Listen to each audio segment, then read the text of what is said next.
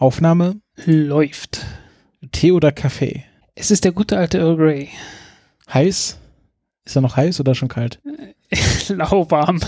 Lauwarm. Es ist eine Weile her, dass ich den gemacht hatte. Ist doch bloß noch ein kleiner Rest übrig. Okay. Aber wir brauchen jetzt keine Teepause zwischendurch, wo du nochmal einen kleinen Tee machst. Äh, muss man schauen. Okay, schauen wir dann. Handy Handy ist leise. und die Signale aus dem All. Äh, die sind so komisch wie immer. 12, 11, 10, 9. Ignition sequence starts. 6, 5, 4, 3, 2, 1, 0. All engine running.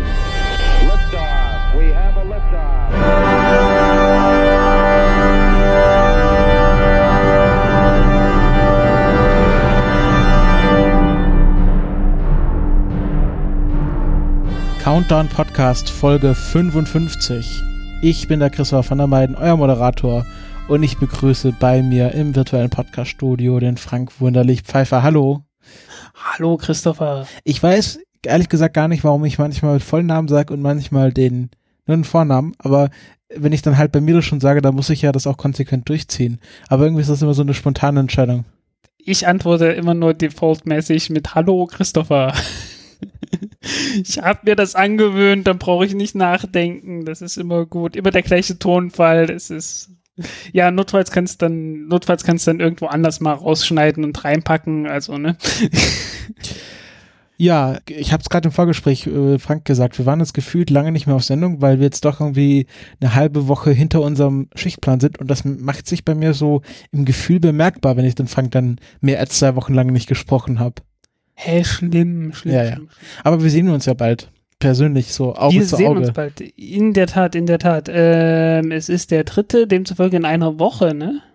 Äh, ja, genau. Also heute ist ja Donnerstag und dann äh, morgen in einer Woche werde ich dann und du wahrscheinlich auch. Ja, ich muss mich mal irgendwie beim Richtung Podstock, Podstock. in diese Liste, in diese Liste da eintragen. Du noch nicht ja, Von gemacht? wegen Helfern, nee, habe ich noch nicht gemacht. Irgendwie Also äh, in die in das Google Doc hast du dich aber schon eingetragen, oder?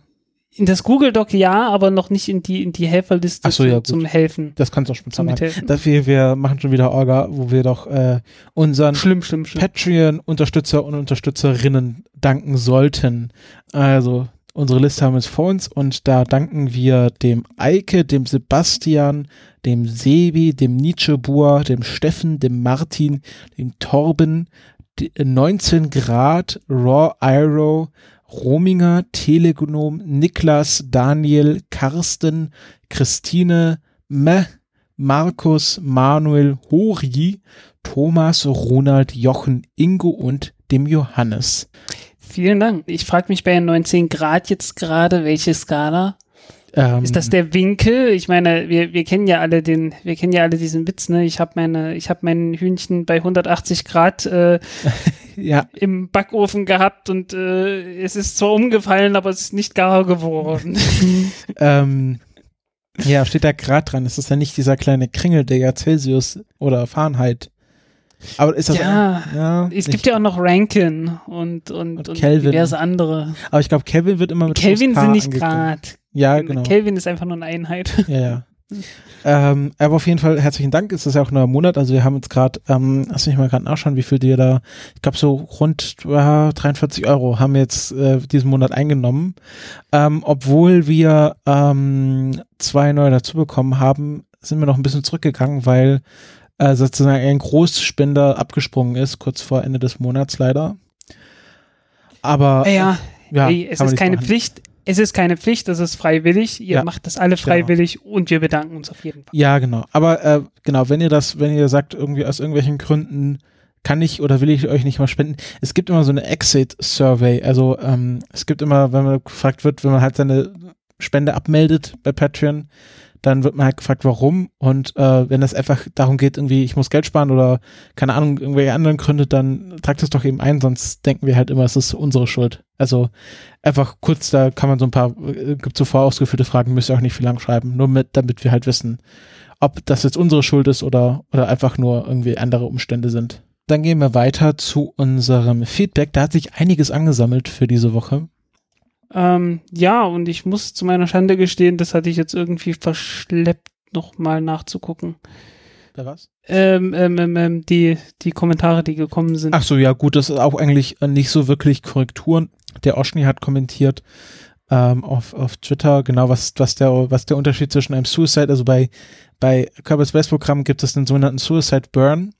Ah, okay. Und ähm, ob das jetzt, ob das der, der Begriff richtiger Hover Slam oder Suicide Burn heißt, ich glaube, Hover Slam ist so eine Erfindung von SpaceX, oder? Das haben sie sich einfach ausgedacht. Also das ist kein, kein physikalischer Begriff. Ähm, und Suicide Burn, ich glaube, ich glaube, das ist mehr so die Oberkategorie von Landemanövern, die so auf den, also äh, bei denen man halt nicht schwebt. Also Blue Origin macht halt keinen Suicide Burn, sondern die hovern ja richtig. Ähm, das ist, glaube ich, einfach so, wenn man dann halt genau zu null Metern pro Sekunde kommt, wenn man auf den Boden aufschlägt. Beziehungsweise, ja, wenn man halt äh, Ja, den, genau. den Motor aus dem richtigen Zeitpunkt ausstellt. Und halt vor allen Dingen, äh, vor allen Dingen, dass man halt äh, nicht, nicht tatsächlich schweben kann. Ne? Also dieses Hover, Hover heißt ja eigentlich, du schwebst, also heißen, ne, ja, Mhm. du schwebst halt, ne? Ja. Geschwindigkeit null, gleicher Abstand zur Erde für eine gewisse Zeit und dann setzt es sanft auf, was halt jeder Helikopter so macht oder was auch äh, Blue Origin äh, die New Shepard Rakete gemacht hat, ne? Ähm, und der Hover Slam ist halt, dass beides gleichzeitig passiert, dass man halt äh, in dem Moment, wo man aufkommt, gerade diese Nullgeschwindigkeit hat. Ne? Deswegen Hover Slam. Genau. Jo. Dann hat der Schwupp Schwupp äh, nochmal kommentiert. Ähm, er hat uns eine Seite empfohlen, die heißt Spaceflight 101 und die haben Ja, habe ich, die, die Seite kenne ich, aber da habe ich Lisa nicht, äh, habe ich nicht nachgeschaut. Äh, sehr schöne Seite. Danke. Ja, also es ist sehr ausführlich, äh, mit sehr vielen schönen Grafiken. Nochmal diese ganze Lisa-Mission aufbearbeitet. Habe ich jetzt auch nicht reingeschaut, bevor wir, äh, bevor wir das Thema gemacht haben. Aber ist, ist immer eine gute Informationsquelle, kann man auch nochmal reinschauen, wenn man da mehr wissen will. Dann äh, der Sebastian ähm, hat nochmal einen Wikipedia-Artikel zu Sekundärelektronen verlinkt, ähm, wo wir beim Merkur-Thema bei Bepi Colombo drüber geredet haben. Genau. Genau. Ähm, Sekundärelektronen entstehen anscheinend bei Inu Ionisierung von, von, Ja. von Dingen. Ja, Elektron äh, knallt gegen irgendein Atom und haut noch ein zusätzliches E- Elektron raus. Genau. Und so weiter und so weiter. Genau. Und dann meinte noch, äh, Pottasche ist Kaliumcarbonat. Ähm, aber das hätte er auch ohne Lehrbuch nicht gewusst. Das hatten wir uns auch letztes Mal gefragt, was, was Pottasche Ja. steht. Ja, weil ich halt äh, irgendwie ähm, Potassium irgendwie, irgendwie kamen wir auf den englischen Begriff Potassium. Ja, Potassium, also Kalium ist ja Po- Pot Potassium. Genau. Genau, und dann kommt noch Kohlenstoff da rein. Jo. Genau. Ähm, der äh, Shaper oder Sharper ähm, meinte dann noch zu dem zu dem Flying Laptop der Universität Stuttgart, dass er schon äh, schon äh, noch ein Kleinsatellit ist natürlich und kein richtiger Satellit trotz der ordentlichen Ausmaße. Ähm, ich meinte das auch im Verhältnis, es ist, es ist kein CubeSat, also was man halt annehmen könnte. Es ist schon wesentlich größer als äh, dass man das auch in CubeSat-Einheiten messen könnte. Genau, ja. Genau, da gibt's ja noch Also, weit. es ist halt ein, es ist halt ein Satellit, der ernsthaft äh, Aufwand macht, den irgendwo zu verstauen Genau. und nicht hier so ein, so ein Standardwürfel 10 mal 10 mal 10 Zentimeter oder so. Genau. Genau, der Gründer von, von diesem IRS, ähm, IRS meinte, äh, kleine Satelliten zeichnen sich da, dadurch aus, dass sie kleiner sind als er. Ja, Genau. Mhm. Und ähm, der Name, also Flying Laptop, kommt davon, dass man ähm, genau aktuelle Prozessorarchitektur unter Weltraumbedingungen getestet wird. Hm. Also ähm, aktuelle Prozessorarchitektur 2013. heißt äh, äh, Also ich denke mal- kommerziell oder, oder ich denke mal? Flying Laptop, dass man halt sich die Aufgabe gesetzt hat, wir bauen aus der Prozessorarchitektur, die man halt auch in einem handelsüblichen Laptop findet, einen schätze ich Satelliten. mal. Hm. Ja, schätze ich mal. So denke ich das mal. Vielleicht, vielleicht kriegen wir da auch irgendwie noch ein Interview hin. Ich meine, das ist ja nicht so weit weg von mir, äh, Stuttgart. Das wäre toll, ja. Genau. Gut, dann kommen wir zu den Updates. Ähm, Ja, früher oder später werde ich auch mal nach Bremen fahren und dort ein Interview machen. Äh, und rechtzeitig dafür werde ich mir dann auch neue, äh, neue ähm, ähm, hier Recording-Technik organisieren. Äh, bloß damit ihr weißt, wo, wofür eure Spenden draufgehen. ja Ähm, weil wir haben festgestellt, äh, das ist alles nichts, da braucht, ich brauche irgendwie ein bisschen was Professionelleres, damit das Ja, ich hab, also, damit ihr mal so, ein, so eine Vorstellung hat, um dieses, äh, um so eine gute mobile Aufnahmearchitektur aufzubauen, bräuchten wir so viel, also jeder von, also wir sind ja jetzt getrennt, also ein, eine Garnitur, das bedeutet ein Zoom H6 mit äh, vier äh, Headsets, von denen wir ja schon jeweils eins haben, kostet so 430, 440 Euro. Ähm, das ist schon, schon eine Stange Geld, es ist jetzt nicht muss unendlich mal viel Geld. gucken, ob ich dann, ob ich dann gerade eine H6 nehme oder so. Ich, ich muss, ich habe mich mit dem Thema noch nicht, Ja, noch nicht hinreichend genau, Das, das auseinandergesetzt. muss jetzt auch nicht im Podcast besprechen, aber das genau. Also, äh, vielleicht die Leute, also es ist ja immer so eine Rechnung gut, wenn wir sagen, äh, wir haben so, sagen wir mal, 300 Leute, die uns wirklich immer sofort und überall hören und Mhm. ähm, die wahrscheinlich auch schon größtenteils Patreon-Spender sind, aber das ist jetzt genau die Sache. Wir sind bei Patreon gerade an einem Punkt, wo wir sagen können, wir können die laufenden Kosten davon gut decken, auch wenn es da halt immer Schwankungen gibt, weil halt Sachen immer auch nur einmal im Jahr abgebucht werden.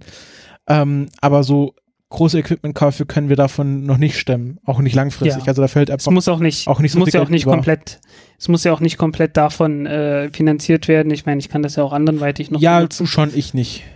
Genau. Genau, also Ne? jedenfalls zur Zeit nicht. Wird, wird in ein paar Jahren wahrscheinlich auch wieder anders aussehen. Aber nur damit ihr da informiert seid.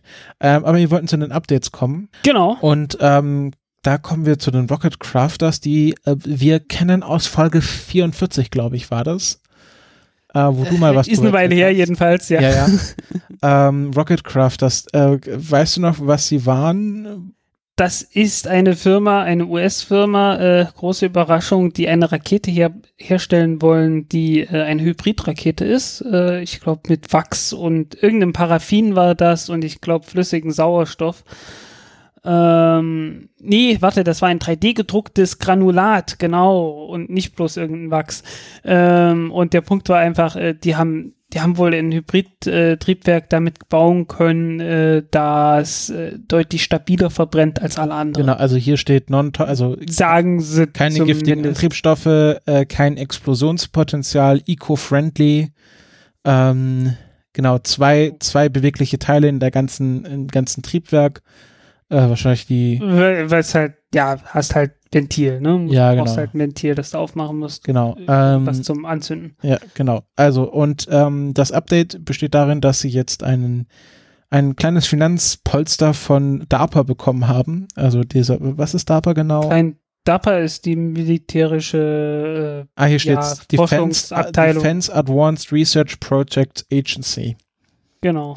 Genau, und die haben ähm, jetzt ähm, einen Forschungsauftrag im Wert von äh, einer guten halben Million äh, Dollar an Rocket Crafters vergeben, um eben diese Hybridrakete zu entwickeln.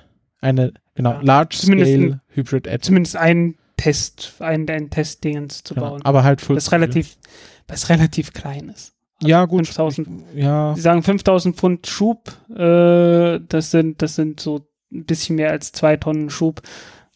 Nicht übermäßig, das entspricht so ungefähr der Größenordnung, die du in der Oberstufe von der Elektron-Rakete hast. Aber na, was in der Größenordnung wird es wohl sein, ne? ja, genau. Mm, Es wird, es ist ja auch mehr so eine Anschubfinanzierung, denke ich jetzt mal für Rocket Ja. Crafters.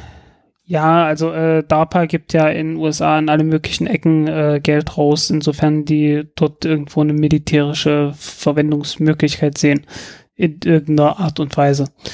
Ähm, das andere Update, was wir haben, ah genau, äh, was kleineres, äh, SLS, äh, also das Space Launch System, was ja die NASA gerade baut, äh, hat jetzt neue Rallye-Streifen bekommen. Also hatte ja, hatte ja in den, in den Render-Grafiken, die halt immer so rumgereicht wurden, immer so sehr fesche Rallye-Streifen. Und das hat sich jetzt geändert auf einmal. Die sind weg. Die sind nicht mehr so schön, so schön geschwungen, sondern man hat jetzt so ein, so ein ganz billiges Testmuster aus irgendwie schwarzen Blöcken da drauf gemacht, wie man es halt schon kennt. Ja. Und ja, ich weiß nicht, wie sinnvoll das ist. Ich meine, also äh, Ja, wird schon seine im Prinzip haben. brauchen die, ich meine, die, die wollen das haben, damit sie irgendwie so äh, das mit bei Filmaufnahmen halt nutzen können, um irgendwie äh, zu zeigen, ähm, äh, welche Abstände das sind, ob das rotiert, bla bla, alles sowas halt. Aber im Prinzip brauchen die dafür bloß irgendein Muster, das äh, guten Kontrast liefert. Und äh, das muss nicht unbedingt so ein lineares Blöckchenmuster sein. Ich meine, heutzutage kannst du alle Verzerrungen und so weiter ausrechnen äh, mit einem einfachen Computerprogramm. Ähm, von daher würde ich denken, Mensch, hätte da mal irgendwie bei einem 60 Milliarden Dollar Projekt irgendwie 2.000, 3.000 Dollar äh, einem Künstler in die Hand gedrückt und gesagt, du, äh, mach dir mal Spaß für ein, zwei Wochen und denk dir was aus, das viel Kontrast hat und äh, trotzdem noch gut aussieht. Ja, aber wozu? Ich meine, so eine Rakete soll ja kein Designpreis Weil es besser gewinnen. aussieht, weil es besser aussieht. Ja, aber weil es halt verschwindend gering ist. Ja gut, äh, Special hat man dann gar nicht mehr angemalt. Also den hm. Tank. Ja. Aber war dann halt auch sehr ikonisch. Also die, das, dieser orangen Tank war dann doch ein sehr ikonisches Merkmal des Space Shuttles, von dem her. Jo. Ja, also. Nee, aber irgendwie so, so als Begründung fand ich das doch jetzt etwas merkwürdig. Vielleicht kommen die ja wieder, wenn, wenn dann die Testflüge vorbei sind. Ja, wer weiß. Was ich noch vergessen hatte, es wurde mal wieder eine Minuteman 3 Rakete äh, ah ja, glaub, stimmt. Äh, jetzt kurz vor dem Jahrestag von Hiroshima. Genau. Ähm, irgendwo, ich war hier noch ein Video. Ah ja, okay. Ich gebe dir mal den, den Tweet dazu. Ja, wir werden dann in den Notes verlinken. Vector Space Systems. Das waren ja die, die, wo du ja ziemlich, waren das die, wo du so enttäuscht warst?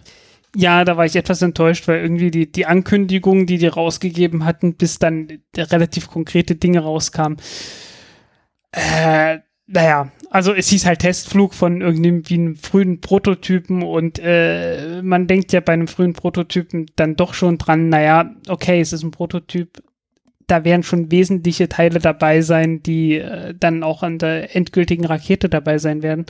Und naja, letzten Endes hatte man da immerhin ein Triebwerk, das so ähnlich äh, sein wird wie das, was man am Ende für die echte Rakete benutzen wird. Äh, der ganze Rest von der Rakete hatte praktisch überhaupt nichts damit zu tun. da war noch kein Leitsystem dabei, da war noch äh, keine Schubvektorsteuerung dabei, da war keine, äh, keine ordentliche Bordelektronik dabei.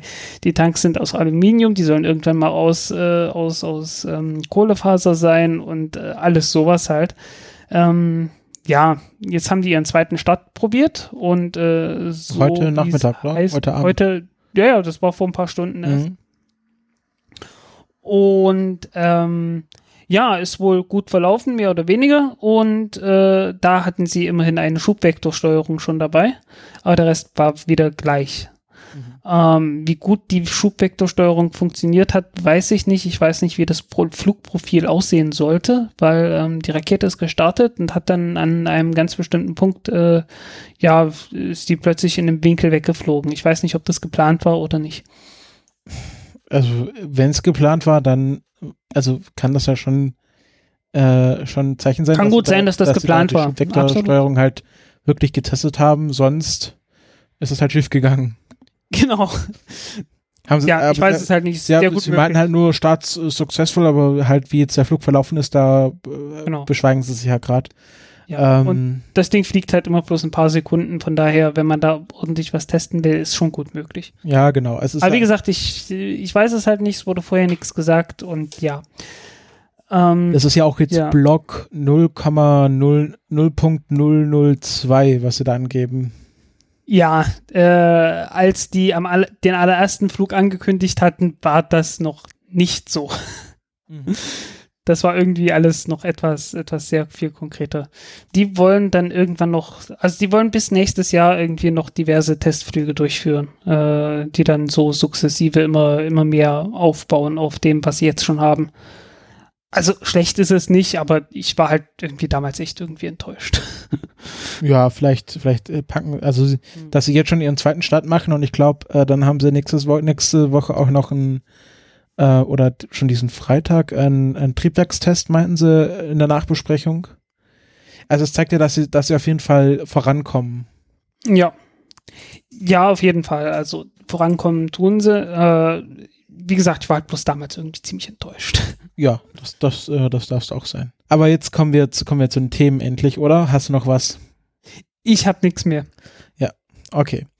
Dann, äh, ja, Thema. Äh, wir, wir meinten schon in der Vorbesprechung, äh, eigentlich wollten wir nicht mal SpaceX so ein großes Thema machen, äh, aber wir kommen jetzt schlecht drum herum. Ja.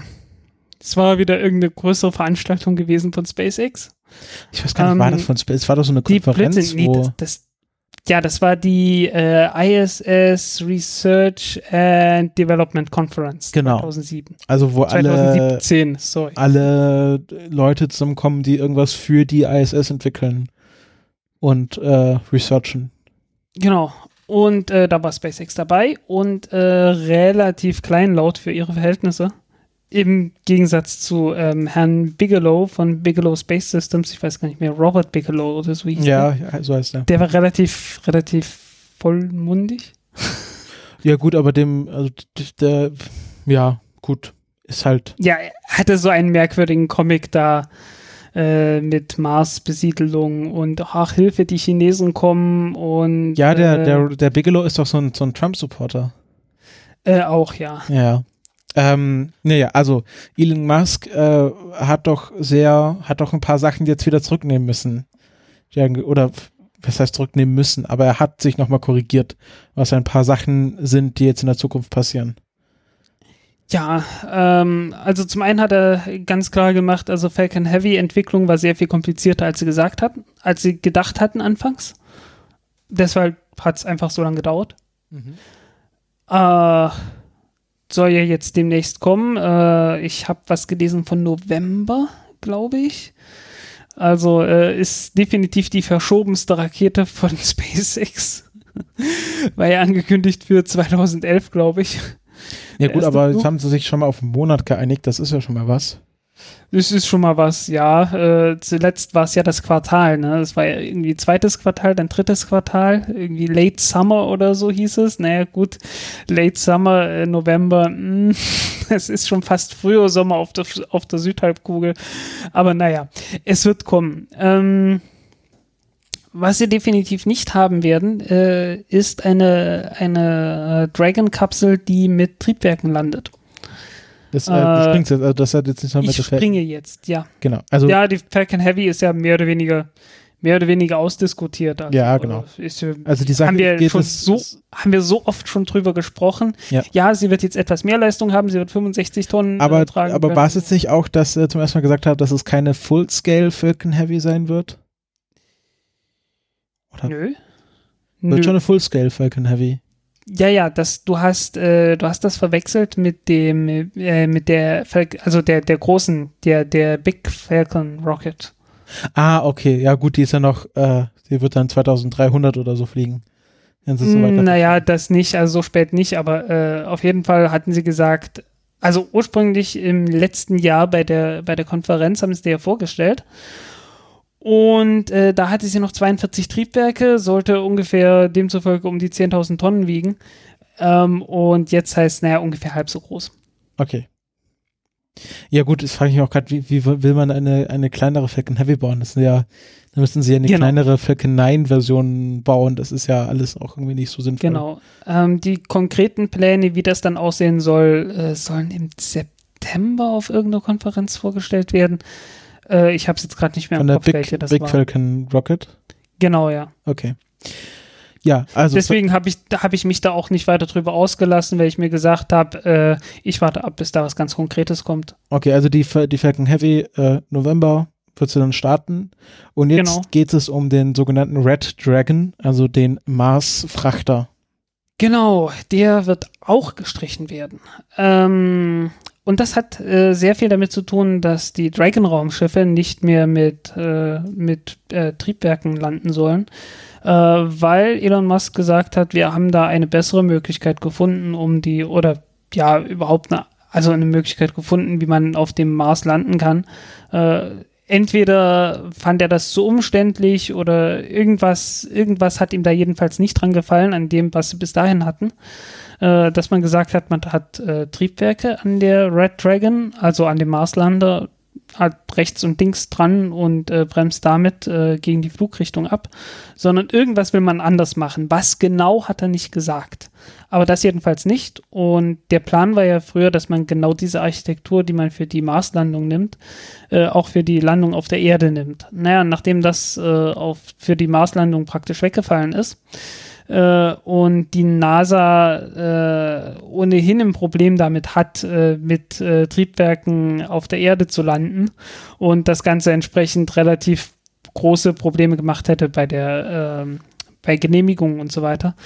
Ähm, ja, hat man halt gesagt, okay, wir landen ganz normal äh, mit Fallschirm im Wasser. Im Prinzip hätte man immer noch die Möglichkeit, mit Triebwerken zu landen aber äh, halt ohne Landebeine, weil die Landebeine hat man da nicht und äh, ja, zertifiziert ist dafür auch nicht und äh, fertig. Die Triebwerke sind trotzdem noch dran, äh, weil die sind ja als, als Fluchtsystem vorgesehen. Launch Abort um, System, genau. Genau. Ähm, ja gut, also ich kann das schon verstehen. Es geht, ich glaube, es geht auch darum, dass man dann da keine Menschen reinstecken will, weil dann die Voraussetzungen für diese Triebwerke ja nochmal viel höher sind. Ähm, nee, da will man ja, da will man ja rein ja, reinsetzen. Ja, aber nicht, nicht mit Powered Landing. Genau, ja. Weil, ähm, ich meine, das ist eine, das ist ja der Unterschied ist ja zwischen Fallschirm und Triebwerk ist ja, eines ist ja ein aktives System, das andere ist ein passives System. Und so ein aktives System ist die Ausfallwahrscheinlichkeit wesentlich höher als beim passiven System. Das äh, muss ich zeigen. Naja, also so ein Fallschirm ja. hat ja wesentlich also versagt er wesentlich äh, seltener als ein Triebwerk. Ja, aber kommt halt trotzdem vor. Ja, aber halt ähm, nicht so oft. Ja. Ich weiß nicht, irgendwie Fallschirm ist für mich irgendwie so ein. Äh, es, es funktioniert meistens, aber es ist halt so ein, es ist halt letzten Endes bloß so ein Fetzen, der an ein paar Schnüren, ein paar Schnüren hängt. es ist ja, besser so als, als irgendwie so ein Triebwerk, was konstant funktionieren sollte ja, ist Druck gefördert, brauchst bloß ein Ventil, das funktioniert. Ja, hm. das haben wir ja bei Juno gesehen, wenn Ventile nicht funktionieren, dann ist halt hier Land unter. Genau, ja. Ja, äh, ich weiß nicht. Also das ist, das ist nicht sehr rational in dem Fall, okay? Das ist einfach nur so ein äh, gefällt mir nicht. Okay, dir gefällt es erst nicht. Okay, also kein Red Dragon mehr. Haben sie schon irgendwas zu den alternativen Marsplänen gesagt? Ich meine, die wollen ja 2024 dorthin fliegen, oder? Die haben gesagt, irgendwas anderes. Irgendwas anderes. Ja, okay, ja. wir haben, was haben wir denn für Techniken bisher gesehen? Fallschirme und äh, Airbags. Äh, und äh, äh halt hier die, ja, letztendlich dieses, dieses, diesen Raumgleiter, der dann halt dieses äh, Spaceship sein sollte, dieses ITS. Nee, ich ne? meine, was haben wir gesehen an Landemöglichkeiten auf dem Mars? Achso, äh, ja, hm.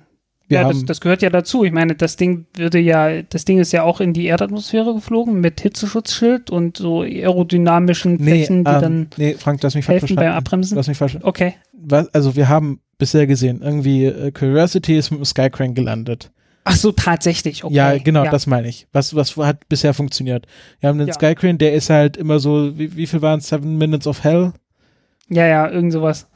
Und äh, wir haben ähm, hier, wie, wie hieß er, äh, äh Sojourner, nee, ähm, der, der Ja, ja, do, äh, äh, das war Pathfinder und Sojourner war der kleine Die sind mit, äh, äh, mit Airbags gelandet, oder? Ja, genau. Genauso wie davor auch, äh, Blödsinn, danach auch Curiosity und Opportunity.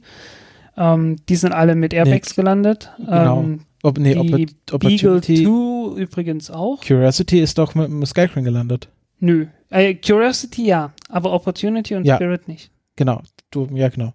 Ähm, ja, genau. Und also das sind ja die Möglichkeiten, die man hat und ich glaube kaum, dass sie und, Airbags nehmen äh, wollen. Davor hatte man noch äh, gehabt die klassische Landung mit Raketentriebwerken. Bei was? Halt ohne Crane. Äh, na, bei den, bei den Viking-Ländern. Ah, okay. Ja. Weil die sind ja auch irgendwie runtergekommen. Äh, Viking und, oh, was waren die anderen? Mariner? Und natürlich äh, Mars 3, nicht zu vergessen. Ja. Die russische. Ja, gut, aber man hat halt, du musst auch überlegen, man hat, hat, halt noch nie ein Powered Landing mit Menschen an Bord versucht, bis halt auf den äh, Auf dem Mond schon. Ja, gut, auf dem Mond hast du auch Sechzehntel Anziehungskraft. Ja, dort hast du ein Drittel. Also es ist ein bisschen mehr als das Doppelte. So viel ist es nicht. Mm, ja. Aber. Und ja, die Atmosphäre hilft im Prinzip nur. Ja, beim, schauen wir mal. Anfang. Wir werden sie dann noch miterleben, hoffentlich. Ja, hoffentlich, ne? Erste Person auf dem Mars. Ja, könnte eine Weile brauchen noch. Aber wird werden. Ja, 250. Bin ich doch zuversichtlich. Jo. Ähm, Ähm, hat er noch was gesagt, der Elon Musk? Nichts, an das ich mich jetzt spontan erinnere. Er hat sicherlich noch einiges gesagt. Ansonsten ist, also wie gesagt, ich habe halt im Wesentlichen mitgenommen, ähm, dass die Entwicklung, äh, ja, äh, also dass die, die konkreten Pläne dann auf der nächsten Konferenz präsentiert werden. Und dann habe ich mir gesagt, ja, okay, zeig mal. Aber äh, ja, es ist wichtig, die, die, die Mars, die, die Red Dragons sind abgesagt. Die Big Falcon Rocket wird deutlich kleiner. Äh, was ich ja irgendwie am Anfang schon gesagt hatte, also äh, bevor man sowas ganz Großes baut, muss irgendwie noch mal was Kleineres her. Aber wird deutlich kleiner, aber die wird dann wieder größer, oder? Oder bleibt die dann so klein? Äh, das muss man, ab, muss man abwarten. Äh, so wie ich das verstanden habe, ist das im Wesentlichen äh, erstmal notwendig, um, um das überhaupt finanzieren zu können. Ich schätze mal, er hat das präsentiert und hat so gehofft, ein bisschen, dass irgendwie äh, große Begeisterungsstürme losbrechen und er da auf irgendeine Art und Weise äh, an bessere Finanzierung kommt, als jetzt tatsächlich gekommen ist. Naja, sie haben jetzt auch eine neue Finanzierungsrunde bekommen. Ja, aber nicht in der Größenordnung. Okay, also hätten sie sich da mehr. Also keine 10 Milliarden, um mal eben das Ding zu entwickeln. Ach so, ja, gut. Aber bis dahin ist noch ein bisschen Zeit. Ich, ich glaube, ich glaube, die. Also glaubst du, dass SpaceX gerade Geldschwierigkeiten haben? Nee, oder? ja, halt nur, also nur in Bezug darauf, dass sie halt nicht diese ganz große Rakete mal eben so noch anfangen können zu entwickeln, ne? Ja, gut. Ich glaube, wenn die da ein bisschen. Also die sagen ja sowieso, zurzeit ist das äh, irgendwie, sind ein paar Leute damit beschäftigt und nicht allzu viele, äh, weil die haben erstmal ganz andere Probleme, also, Ja, also beziehungsweise ganz andere Dinge, mit denen sich SpaceX hat ja mehr so theoretische Geldprobleme. In, in, in, in der Sache halt, wenn wir jetzt unendlich viel Geld hätten, dann könnten wir morgen diese Rakete entwickeln. Aber sie haben ja praktisch, läuft ja das Geschäft. Bis jetzt ist noch keine Rakete explodiert dieses Jahr. Sie haben schon mehr Raketen gestartet als in allen anderen Jahren davor. Genau. Ähm, es ist ja mehr so, da gab es ja mal neu, äh, vor ein paar Monaten auch vom Wall Street Journal diesen Bericht, so, sie wollen so und so viel Satelliten starten, um das zu finanzieren, was halt irgendwie so eine utopisch hohe Nummer war, die halt nicht funktioniert oder nicht so funktionieren wird. Ja, ich weiß gar nicht, ob das so angekündigt war. Ich glaube, die hatten da was missverstanden, ich bin mir nicht ganz sicher. Ja, auf jeden Fall. Äh, Ist zu lange her, ich weiß, ich weiß nicht mehr. Ich hatte es bloß mal irgendwie so halb überflogen. Äh, ich bin mir nicht mehr ganz sicher, ob wie das war. Ja, auf jeden Fall ähm, denke ich, dass äh, es waren ja schon wieder diese Unkenrufe auf Twitter, so, ja, hier der Alien, der erzählt wieder Science Fiction.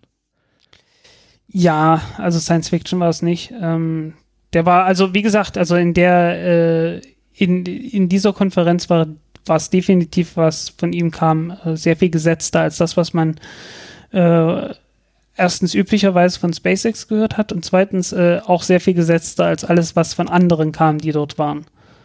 Also die anderen haben da doch deutlich mehr auf die Pauke gehauen. hat gerade Robert Bigelow. Ja, ich weiß gar nicht warum auch. Also, ja, Elon hat jetzt halt diesen äh, auch so Mainstream-Celebrity-Status finden. Also Robert Bigelow äh, kennt halt niemand außerhalb der Raketenszene. Ja, und vielleicht bei ein paar Hoteliers. Ja, genau. Und aber weißt du, so wenn Elon Musk spricht, dann hören halt alle hin. Hat ja auch gesagt, bei der nächsten Konferenz äh, werden dann die Fragen äh, für die äh, QA-Session am Ende, äh, werden die Fragen vorher eingesammelt und äh, Ja, das ist, das ist eine weise Entscheidung. weise Entscheidung, ja. Nie, nicht, dass noch jemand seinen Comic pitchen will. Ja. Aber das war auch da schon so. Also irgendwie jeder Zweite, der da eine Frage gestellt hat, hat, hat als allererstes und in großer Ausführlichkeit erstmal gesagt, wer er ist, was für eine Firma er besitzt und was er verkauft und hat dann hinterher noch so alibimäßig irgendeine komische Frage rangehängt, die eigentlich äh, irrelevant war. Ja. Es ist echt. Ja, ist schlimm. Es ist, es ist echt schade, weil das halt heißt, äh, wenn die, wenn die Leute nicht irgendwie die Disziplin haben, so ein Bullshit rauszulassen. Ja, da Ähm, sitzen ja auch meistens Leute da, die wirkliche Fragen haben, die dann gar nicht drankommen. Genau, ja. Äh, Aber er die- antwortet ja auch manchmal auf Twitter, also so ist es ja nicht. Ja. Hat sich jetzt neulich mit, äh, hast du es gesehen, mit Mark Zuckerberg irgendwie ge gestritten? Ich habe jetzt gelesen, äh, Mark Zuckerberg hat irgendwie den dritten äh, irgendwie Wahlkampfexperten angestellt oder so. Ja, der, der vermuten ja gerade alle, dass er jetzt äh, 2000, ähm, das nächste war 2020 äh, als Ja. Präsidentschaftskandidat antreten will. Äh, Weißt du, irgendwie 2016 war das große Ding als Milliardär noch zu sagen, hey, ich baue eine eigene Rakete und fliege zum Mond. Ach ja, äh, und, und Elon Musk hat jetzt auch was von, von Mond gesagt, also sehr viel mehr über Mond gesprochen. Ja gut, da schauen wir mal wieder diese Operation Tourist. Äh Genau, äh, und die hatte, äh, da hat er aber auch klar gesagt, äh, NASA hat erstmal Vorrang. Also die Flüge zur ISS und die bemannten Flüge da, das hat Vorrang. Mitte nächsten Und- Jahres soll das ja dann passieren, oder? Äh, ja, es hieß ja, ja, aber die, die Touristenflüge hießen ja bis Ende 2018, aber da hat er halt ganz klar gesagt, äh, das kommt, wenn es kommt, Ja. mehr oder weniger, ne? ja. Jetzt schauen wir mal. Genau, aber er hat auch irgendwie gesagt, irgendwie, äh, äh, wenn man irgendwie einen großen Radau oder sowas machen will, dann, äh, äh, also ein cooler Junge sein will, dann sagt man, man fliegt zum Mond. Und irgendwie, es, es kam mir so ein bisschen vor, wie äh, Mars vielleicht doch jetzt nicht mehr ganz so sehr, vielleicht will er jetzt doch lieber erstmal zum ich finde Mond. es ja, ich find's ja spannend, dass, Irgendwie so, so ist das ein bisschen angeklungen. dass der Jan, also wir überlegen, vor einem Jahr war das ja mit dem Mond noch nicht so geil. Und dann Hm. kam ja Jan Wörner mit seinem Moon, ich weiß gar nicht, wie lange er die Idee mit diesem Moon Village schon propagiert. Ja, das war ja auch davor schon hier mit SLS und so weiter, da Mhm. kam ja auch der Mond ins Gespräch. Ja, aber ich habe so das Gefühl, Und Chinesen machen ja auch einen auf Mond. Ja, aber dass Jan Wörner so der Erste war, der so gesagt hat, wir müssen hier eine coole Mondbasis aufbauen. Und dann, dann damals ist es noch, ja, ja, hier Mars ist doch jetzt das Coole. Und auf einmal drehen sich alle wieder Richtung Mond. Also kann man schon dem Jan Wörner äh, zugestehen, dass er da den richtigen Riecher hatte.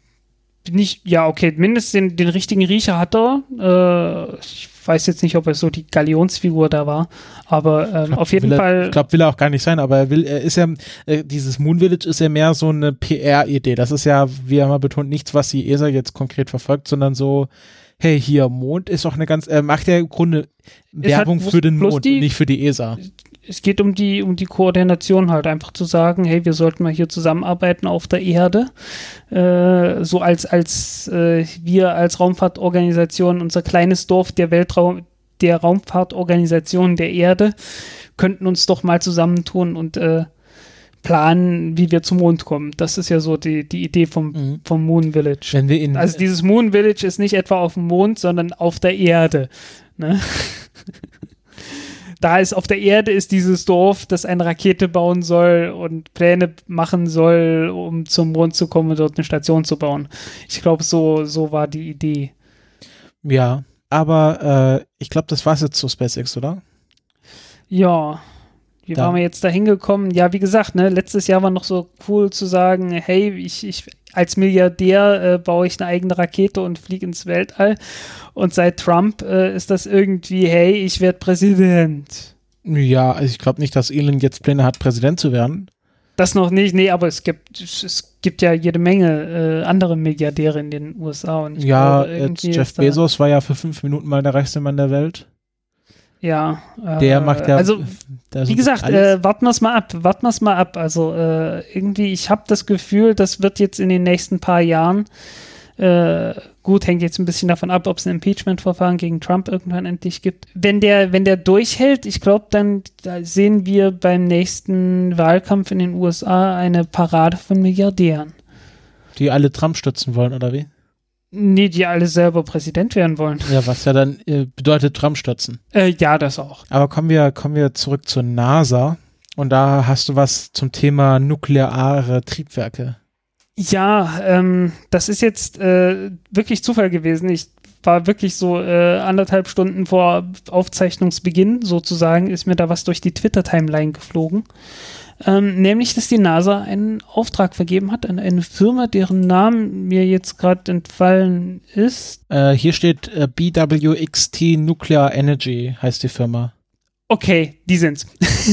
Der Titel, der Titel des, des Artikels heißt NASA Contracts with BWXT Nuclear Energy to Advanced Nuclear Thermal Propulsion Technology. Genau. Okay, also die Firma jedenfalls äh, hat jetzt den Auftrag gekriegt, ähm, ja, die praktisch die Brennelemente zu entwickeln und herzustellen, also äh, zu entwickeln. Insofern die Technik ist jetzt schon relativ klar, was die machen wollen, äh, aber halt fertig zu entwickeln, äh, um die benutzen zu können für so einen Reaktor, für ein äh, nukleares Triebwerk, worüber wir uns ja schon unterhalten hatten.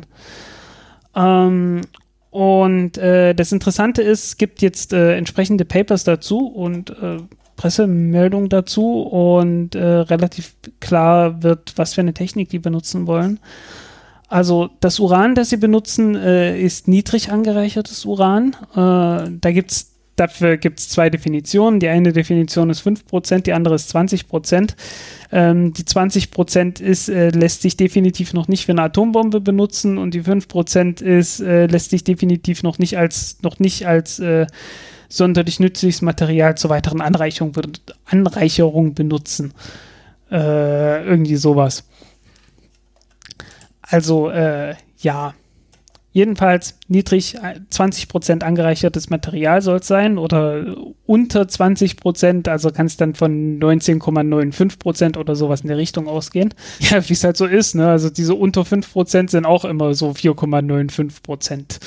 Also, naja. Gebaut werden sollen die Dinger aus Zermet. Äh, Zermet heißt äh, Cer, kommt von Keramik, also Ceramic und Met Metall und ist ein Verbundswerkstoff. Ähm, das heißt, äh, die Keramik ist einfach ähm, Uranoxid, was letztendlich die Keramik ist, so kleine Kügelchen aus Uranoxid, was dann der eigentliche Brennstoff ist und die werden dann in äh, Wolfram eingelassen. Und das wird, glaube ich, nicht, äh, nicht ähm, einfach in geschmolzenes Wolfram reingebracht, sondern es wird beschichtet mit äh, mit ähm, Chemical Vapor Deposition, also äh, chemischen Dämpfen, die dann halt so drauf gedampft werden. Äh, ich glaube, irgend sowas wie Wolframchlorid. Und das wird dann nochmal mit irgendwas, irgendwas kommt noch drauf, dass das Chlorid weggeht und nur noch Wolfram übrig bleibt. Ähm, äh, ja, das Resultat ist jedenfalls, dass man kleine Kügelchen aus Uranoxid hat und ringsrum metallisches Wolfram was relativ hitzebeständig ist, was auch äh, relativ gut mit dem heißen Wasserstoffgas äh, auskommt. Und daraus kann man dann äh, sozusagen Brennstäbe bauen. Und Brennstäbe ist hier in, äh, in Anführungsstrichen zu sehen, weil äh, das sind eigentlich so sechskantige Prismen, in denen äh, ja so längliche Löcher drin sind. Und diese länglichen Löcher, durch die fließt dann der Wasserstoff und äh, wird dann halt durch die, ja, durch dieses heiße Teil halt aufgeheizt. Das ist so der Plan. Ähm, ich habe ein Paper verlinkt, in dem man das sich angucken kann, wie das genau aussieht im Einzelnen. Ähm, sieht letzten Endes aus wie ein Wärmetauscher. Also jeder, der schon mal einen Wärmetauscher gesehen hat, äh, der weiß, wie so ein Ding aussieht. Halt äh, Stück Metall mit vielen, vielen Löchern drin. Sieht aus wie gebohrt, aber gebohrt sind die nicht.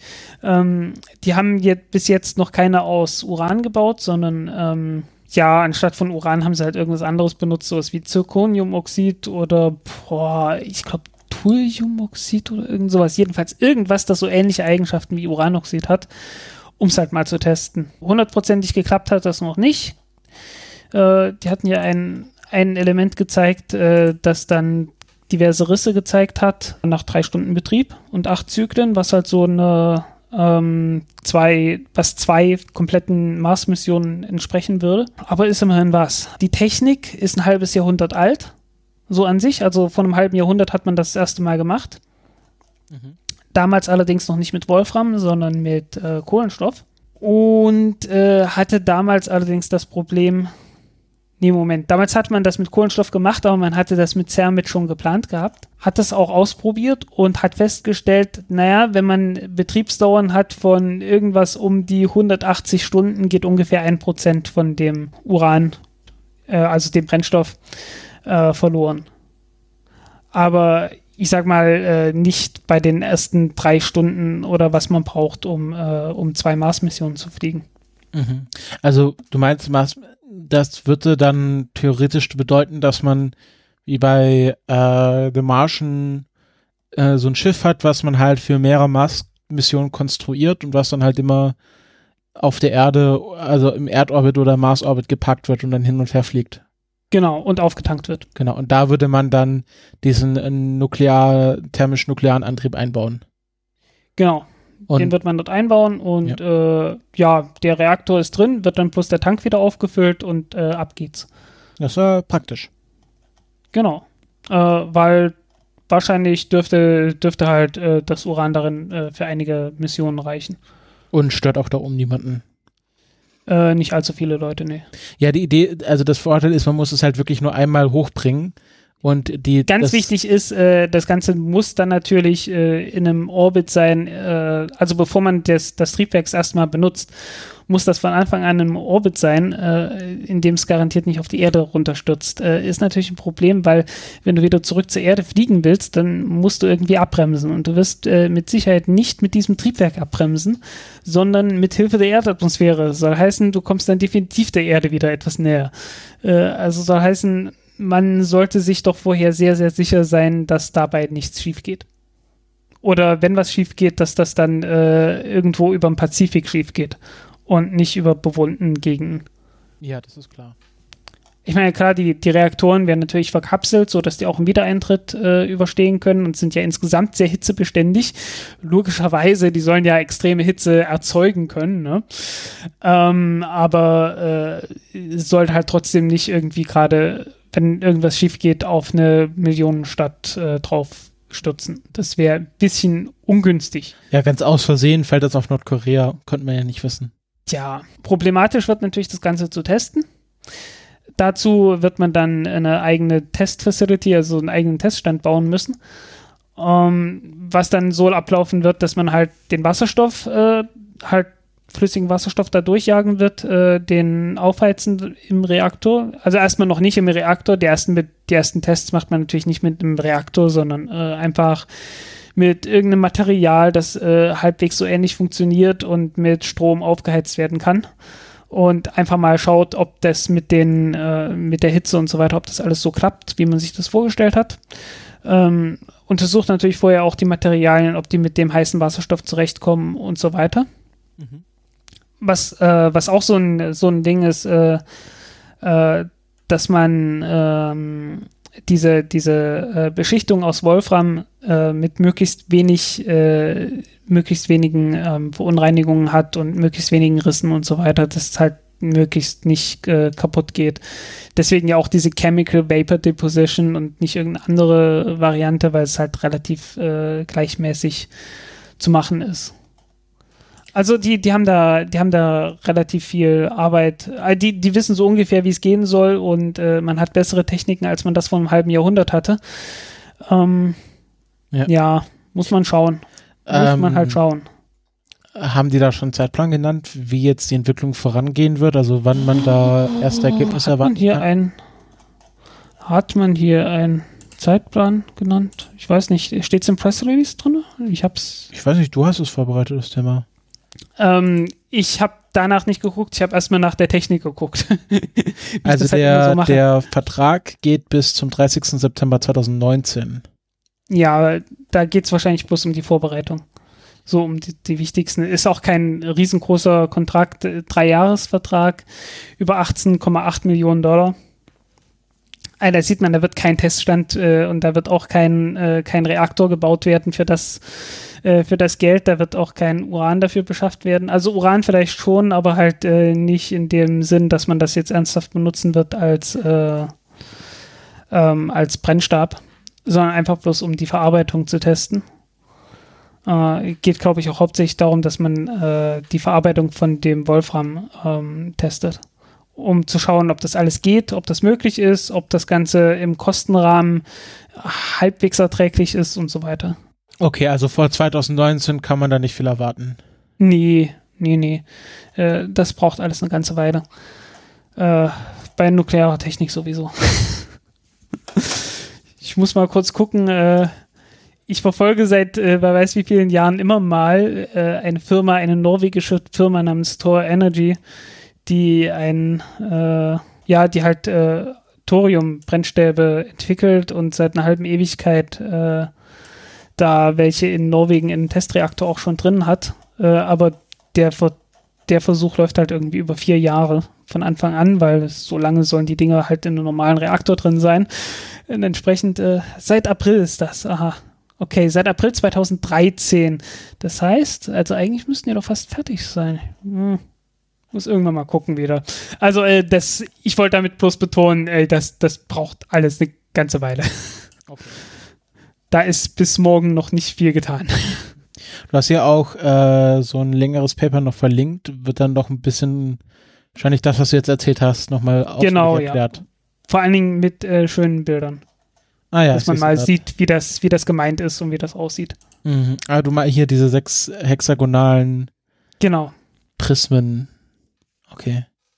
Gut, also, äh, das, du meintest das schon jetzt ziemlich konkret. Also, es hat dich auch überrascht, dass es jetzt so genau gemacht wird, oder? Ja, es, es ist halt, äh, also es ist halt, ja, auf der einen Seite ziemlich konkret. Also, dass man jetzt, äh, dass jetzt die NASA sagt, okay, äh, entwickelt mal hier zumindest die vorbereitenden Technologien dafür. Auf der anderen Seite, es ist halt, ja, ne, 18 Millionen, da ist noch nicht viel dabei. Noch nicht so viel. Ähm, also, da, da kommt jetzt kein laufender Reaktor aus oder so. Ja, aber will sich jetzt Nicht vielleicht auch nicht sofort committen zu einer Firma, sagen, wenn die jetzt nach drei Jahren irgendwie noch Mist gebaut hat, dass man vielleicht nochmal wechseln kann. Ähm, ja, na, es geht ja bloß um Technologie erstmal. Ja, aber dass man Es geht bloß darum, die Technologie zu entwickeln. Die Möglichkeit hat, dann nochmal nachzujustieren. Ja. Nee, ich war halt einfach ein bisschen überrascht davon, weil ich meine, ich hatte darauf, ich hatte ja relativ anlasslos einfach mal über dieses Thema gesprochen und dass da jetzt gerade was, was sehr Konkretes äh, kurz danach kam von der NASA, äh, hat mich doch jetzt etwas überrascht und ich hatte mir gesagt, dann reden wir doch nochmal drüber. Genau, also wir hatten ja, glaube ich, zwei Folgen, wo du Genau. über die äh, Grundlagen von nuklearer Raketentechnik gesprochen hast. Einmal, was schon äh, umgesetzt wurde und was noch umgesetzt wird, also äh, einmal praktische Anwendung, einmal, wo du wo es einfach theoretische Anwendungen beziehungsweise Sachen, die nicht wirklich dann gebaut wurden. Also man hat sie ja gebaut, man hat sie bloß nicht fliegen lassen. Ne? Ja, genau. Also das werden wir nochmal verlinken, äh, kann man sich nachhören, wenn man da nochmal eine Einführung in das Thema haben möchte. Das war jetzt quasi, äh, quasi so von dem, nach dem Motto, jetzt, es tut sich auch in der echten Welt was bei diesem Thema noch und es ist jetzt nicht so, dass, Genau. dass nukleare Raketentechnik komplett tot ist. Ja, äh, äh, Gwen Shotwell wurde ja äh, bei dem Ja, ihr, ihr, ihr Mann ist, ist ja so großer Fan von nuklearer Raketentechnik. Genau. Er ist ja auch Und- Raketenwissenschaftler. Also in den, in den USA ist das ein, ist das ein äh, vergleichsweise großes Thema im Vergleich zu uns. Es ist jetzt kein riesengroßes Thema, es ist einfach bloß im Vergleich zu uns ist es ein relativ großes Thema, äh, dass das besprochen wird. Okay. Aber wir sind hier in Deutschland äh, und was Kernkraft angeht, naja, brauchen wir uns jetzt nicht großartig drüber auszulassen, wie groß dieses Thema dann sein kann. Ne? Gut, dann ähm, kommen wir zu meinem Thema äh, für, diese, für diese Folge. Ich habe einen Artikel auf Space Right Now gesehen, wo es darum geht, mh, dass äh, James Webb äh, Space Teleskop soll ja nächstes Jahr starten. Ähm, wo ich gerade gesehen habe, anscheinend äh, kollidiert der Start zufällig mit dem Start von Bepi Colombo. Und jetzt muss der Start nochmal ver verschoben werden, weil Bepi Colombo halt Vorrang hat, weil das eine interstellare Mission, äh, eine interplanetare Mission ist. Ja, da ist der, da ist der Zeitrahmen etwas enger, ne? Ja, genau. Ähm, aber auf jeden Fall, das ist ja on track, das ist ja, äh, kann man ja verfolgen, gab ja irgendwie dann äh, äh, äh, Webcam-Aufnahmen oder konnte man live mitverfolgen, wie die ähm, Ingenieure die Spiegel eingebaut haben, die Spiegelelemente. Muss ja sagen, ich finde es ein bisschen unglaublich, dass dieses Ding äh, irgendwie tatsächlich mal fliegt, nachdem er die ganze Zeit nur drüber gesprochen hat. So ein bisschen war es ja echt bloß noch, ja, James Webb Teleskop halt, ja, das fliegt irgendwann mal und äh, ja, also hier äh, wird groß, äh, toll.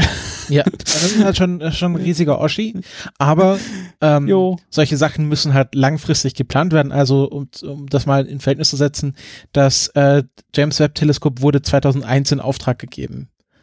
Ähm, oder wurde halt genehmigt 2001 und seitdem bauen die da dran. Und deswegen äh, gibt es jetzt schon nämlich schon Pläne für die Nachfolgemission oder das nächste große Weltraumteleskop nach dem James Webb äh, Space Teleskop. Es wird ja erstmal das, das nächste kleinere wird ja, wird ja geplant. Ich weiß schon gar nicht mehr, wie dieses Ding hieß. Du meinst W First? Genau, W First. Irgendwas Genau. mit W und irgendwas, ja, Ja, genau. genau, W First. Genau, das soll ja 2020 fliegen.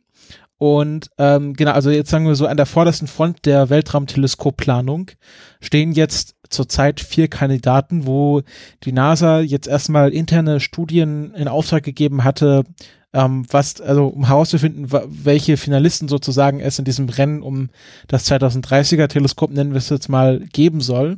Und da sind jetzt vier Kandidaten übrig geblieben. Und die werde ich euch jetzt mal vorstellen. Nämlich ähm, das größte bzw. das ambitionierteste Projekt wäre das Large Ultraviolet Optical Infrared Surveyor, also äh, kurz äh, der der knackige Name Louvoir. Ich glaube, du hast das mit den Top 4 Art Artikeln noch nicht ganz kapiert. Das Beste kommt natürlich immer zum Schluss und das dritte ist eins, das dich zu Tränen rührt. Ah ja, okay. Ähm, nee, ja, gut. ähm, Soweit bin ich noch. Da muss ich noch in die äh, BuzzFeed-Schule für Listicles gehen. Ähm, ja, sorry. Also das, äh, das äh, Louvoir ähm, wäre ein ähm, tatsächlicher äh, James Webb oder auch also Hubble-Nachfolger. Es geht jetzt darum, also das Hubble hat jetzt langsam die Lebenszeit beendet. Das äh, muss irgendwann mal eingemottet werden. Und ähm, ja, noch ist es nicht kaputt. Irgendwann geht die Gyros kaputt. Genau, aber sagen wir mal, bis 2030 kann sich ja noch viel tun. Ich weiß gar nicht, kennst du den Status davon vom, vom Hubble? Da, da ist doch irgendwas schon, irgendwas ist doch schon äh, futsch. Irgend so ein Motor oder so. Ja, das ist halt die, ist halt die Frage. Also äh, das Dumme ist, wenn man jetzt nach das war doch von, von, von, von, das war doch schon von Beginn an nicht so, nicht so top. Das, also von Beginn an im Jahr 1990. Ja, damals, als das Ding mit dem Space Shuttle hochgebracht wurde. Äh, sorry, äh, muss mal kurz in den OP-Modus. ist ja echt schon leider her. Ähm, da hat man als erstes mal festgestellt, äh, dass der Spiegel falsch geschliffen ist. Und zwar richtig, richtig böse falsch geschliffen im Sinne von äh, Amateure haben sich äh, vor, vor Lachen den Bauch gehalten, dass man einen so falsch geschliffenen äh, Spiegel irgendwie fabrizieren kann und keiner kriegt das mit. Ähm, und dann hat man 1994 äh, in einer äh, Operation sozusagen dem eine, eine Brille verpasst. Ich glaube, das war keine, ich weiß gar nicht, ob es eine Linse war oder eine oder ein entspe entsprechend speziell geformter Spiegel, äh, der die sphärische Apparation von dem Spiegel äh, ausgleichen konnte. Und danach konnte Hubble erstmals scharfe Bilder liefern. Äh, seitdem war es dann auch gut, aber davor war es echt äh, ein peinliches Kapitel für die ersten vier Jahre. Und äh, naja, dann haben sie halt insgesamt, ich glaube, fünf Service-Missionen, waren es vier oder fünf, ich weiß es nicht mehr, ähm, geflogen. Äh, Space Shuttle-Programm äh, hat für 135 Flüge 200 Milliarden Dollar ausgegeben. Also jede Service-Mission nochmal mindestens anderthalb Milliarden drauf auf die Kosten von dem Hubble Space Teleskop. Also es war schon äh, keine billige Angelegenheit. Ähm, aber ist immer besser geworden, äh, weil man halt immer bessere Sensoren reingepackt hat und äh, ja, äh, aber wie gesagt, der, der Spiegel an sich ist eine echte Gurke. Er ist ziemlich flach, also die, die Form, die man gemacht hat, ist äh, ziemlich perfekt, aber es war halt die falsche Form. ne? Also wirklich perfekt, aber halt perfekt falsch. Ja. Ich sehe auch gerade, die, die Servicing-Mission war 93 und nicht 94. Ähm, ja, Außerdem ist es halt relativ berühmt als, als tolles äh, und gutes Teleskop. Und äh, das kann man ihm relativ schwer nehmen. Genau. Und ähm, also dieses Luvoia soll dann ähm, könnte dann dieses Hubble ersetzen, weil es genau die Funktion hat, die das Hubble jetzt auch hat, halt ein bisschen besser. Ähm, soll Exoplaneten, dunkle Materie, Sternenbildung, erste Galaxienentdeckung innerhalb des Sonnensystems leisten oder erforschen. Also äh, ist im Grunde einfach ein Hubble 2.0, so könnte man das nennen, beziehungsweise ein James Webb Teleskop 2. Ja, 2.0. Also soll dann das auch schon als möglicher Nachfolger gelten. Ähm, das wäre so, dass das Größe der, der Spiegeldurchmesser wird noch zwischen 8 und 16 Metern angegeben. 16 Meter wäre natürlich ein Mörderding. Ich glaube, das Hubble hat 4 Meter, oder? Äh, 2,4. 2,4 nur? Nee. Ja, ja, das, das Ding ist nicht groß. Okay, also äh, Hubble ist nicht groß. Ja. Das ist ein, äh, das ist ein umgebauter Spionagesatellit. Also ja, okay. Das Ding ist nicht so groß. Aber also 16 Meter wird es wohl nicht werden ähm, und selbst 8 Meter. Also was heißt, was heißt umgebauter Spionagesatellit? Also äh, ich glaube, es ist noch nicht, äh, noch nicht ganz raus, aber mindestens die Spiegel kamen aus der gleichen Quelle. Okay. Ähm, Ob es identisch ist, also das ist halt noch nicht, ist noch nicht in der Öffentlichkeit raus, äh, was diese Keyhole 10 und elf Satelliten, glaube ich, waren. Äh, wie genau die aussahen, aber äh, nach allem, was ich so gehört hatte, waren die äh, sahen die letztens aus wie ein Hubble Space Teleskop.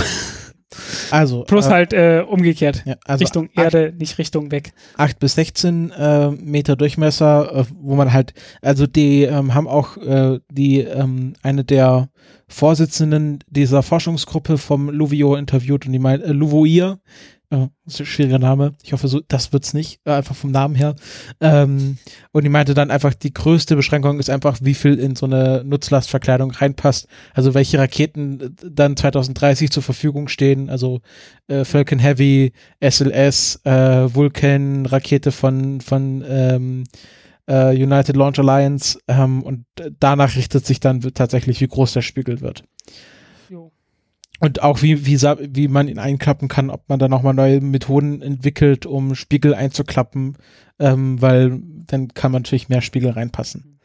Äh, was ich noch sagen wollte zum Vergleich, also das Very Large Telescope, was so Ende der 90er Jahre so das, das größte der Welt war, äh, das hatte 8 Meter Durchmesser. Aber das ist kein Space-Teleskop, das ist, Das war Boden. Das war Boden, damals das ja, ja. größte der Welt. okay.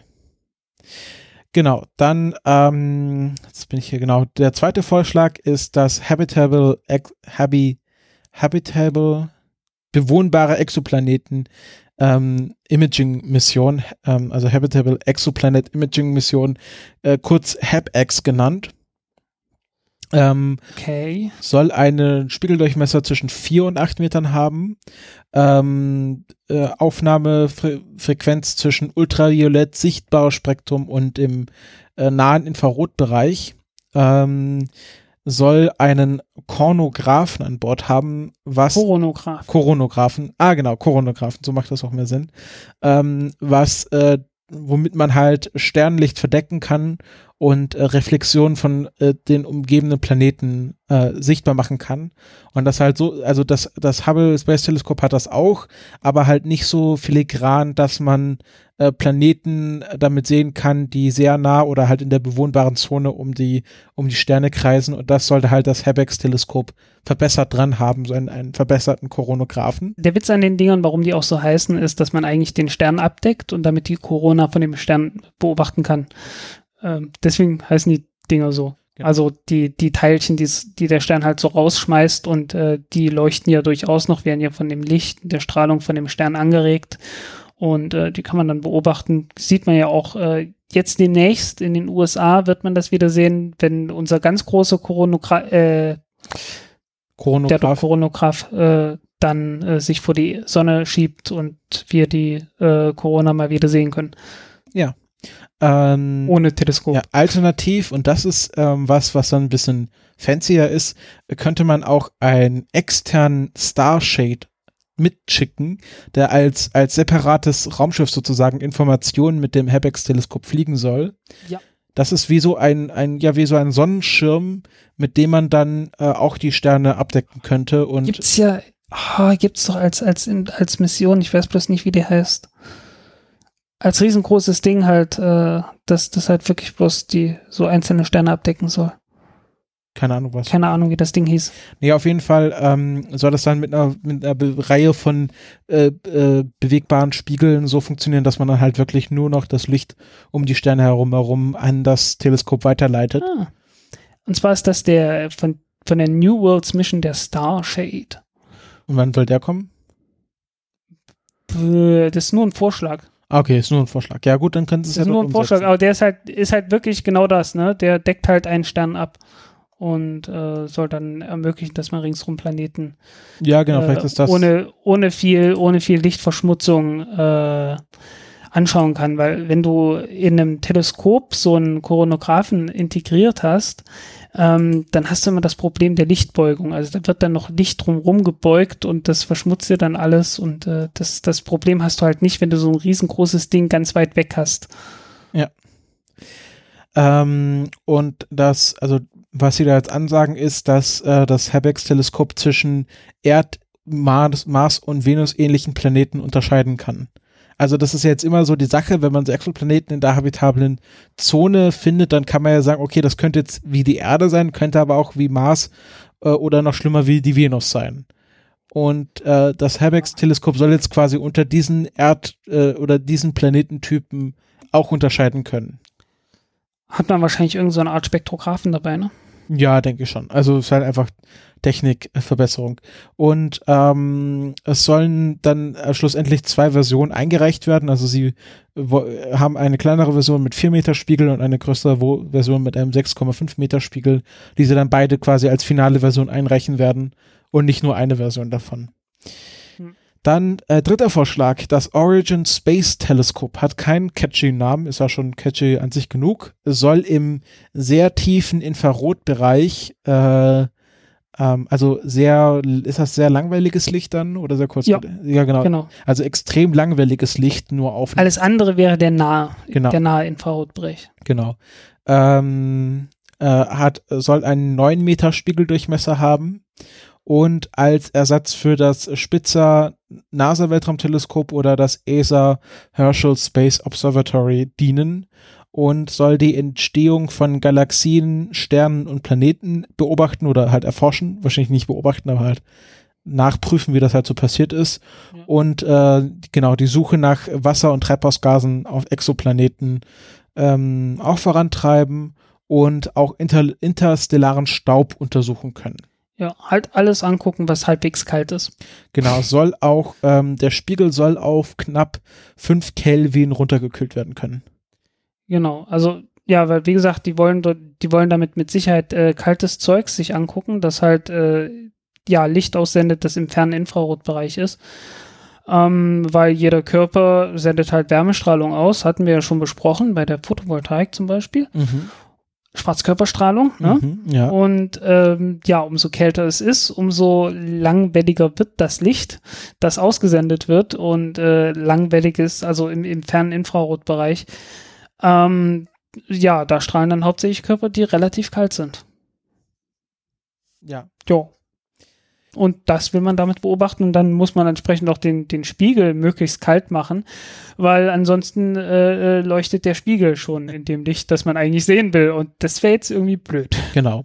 Also das wäre, ähm, also das, ich glaube, das, ähm, also ich muss mit dem Artikel nachschauen, Genau, da war nämlich auch der Kelvin-Vergleich zwischen den einzelnen Teleskopen drin. Ähm, genau, also ähm, zum Beispiel das James Webb-Teleskop hat eine Wärme von 53 Kelvin. Ähm, Hubble und W First haben 250 Kelvin. Und das Spitzer Weltraumteleskop, also was ja im Grunde die gleiche Funktion erfüllen soll oder erfüllt wie das Origin Space Teleskop, ähm, hat eine Wärme zwischen 4 und 27 Kelvin. Also ich glaube, äh, das bedeutet, dass halt so normal 27 Kelvin und bei Bedarf kann man das dann kurzzeitig wahrscheinlich nochmal auf 4 äh, Kelvin runterkühlen. Ja, umgekehrt. Man, so. man hat halt einen Vorrat an flüssigem Helium am Anfang, mit dem man das richtig tief runterkühlen kann. Ah, ja, Irgendwann so. ist der weg. Ja, gut. Also Irgendwann ist das weg und dann ist das alles, was übrig bleibt. Ja, genau. Ähm, äh, genau, das war jetzt das dritte Teleskop. Und der vierte Vorschlag ist das Lynx X-Ray-Teleskop oder das Lynx Röntgen-Teleskop, was ein Ersatz für die äh, für das Chandra Röntgen-Observatorium der NASA oder das ESA XMM Newton-Mission sein soll. Chandra war ja schon in den 90ern, oder? Ja, gefühlte Ewigkeiten. Genau. ähm, und, ja, äh, keine Ahnung, also, also irgendwie so Chandra Observatory, ich guck mal kurz. Ich glaube so 99 Chandra war das oder so. Ja, ja, genau, 99. 23. Juli 99 mit STS äh, 93.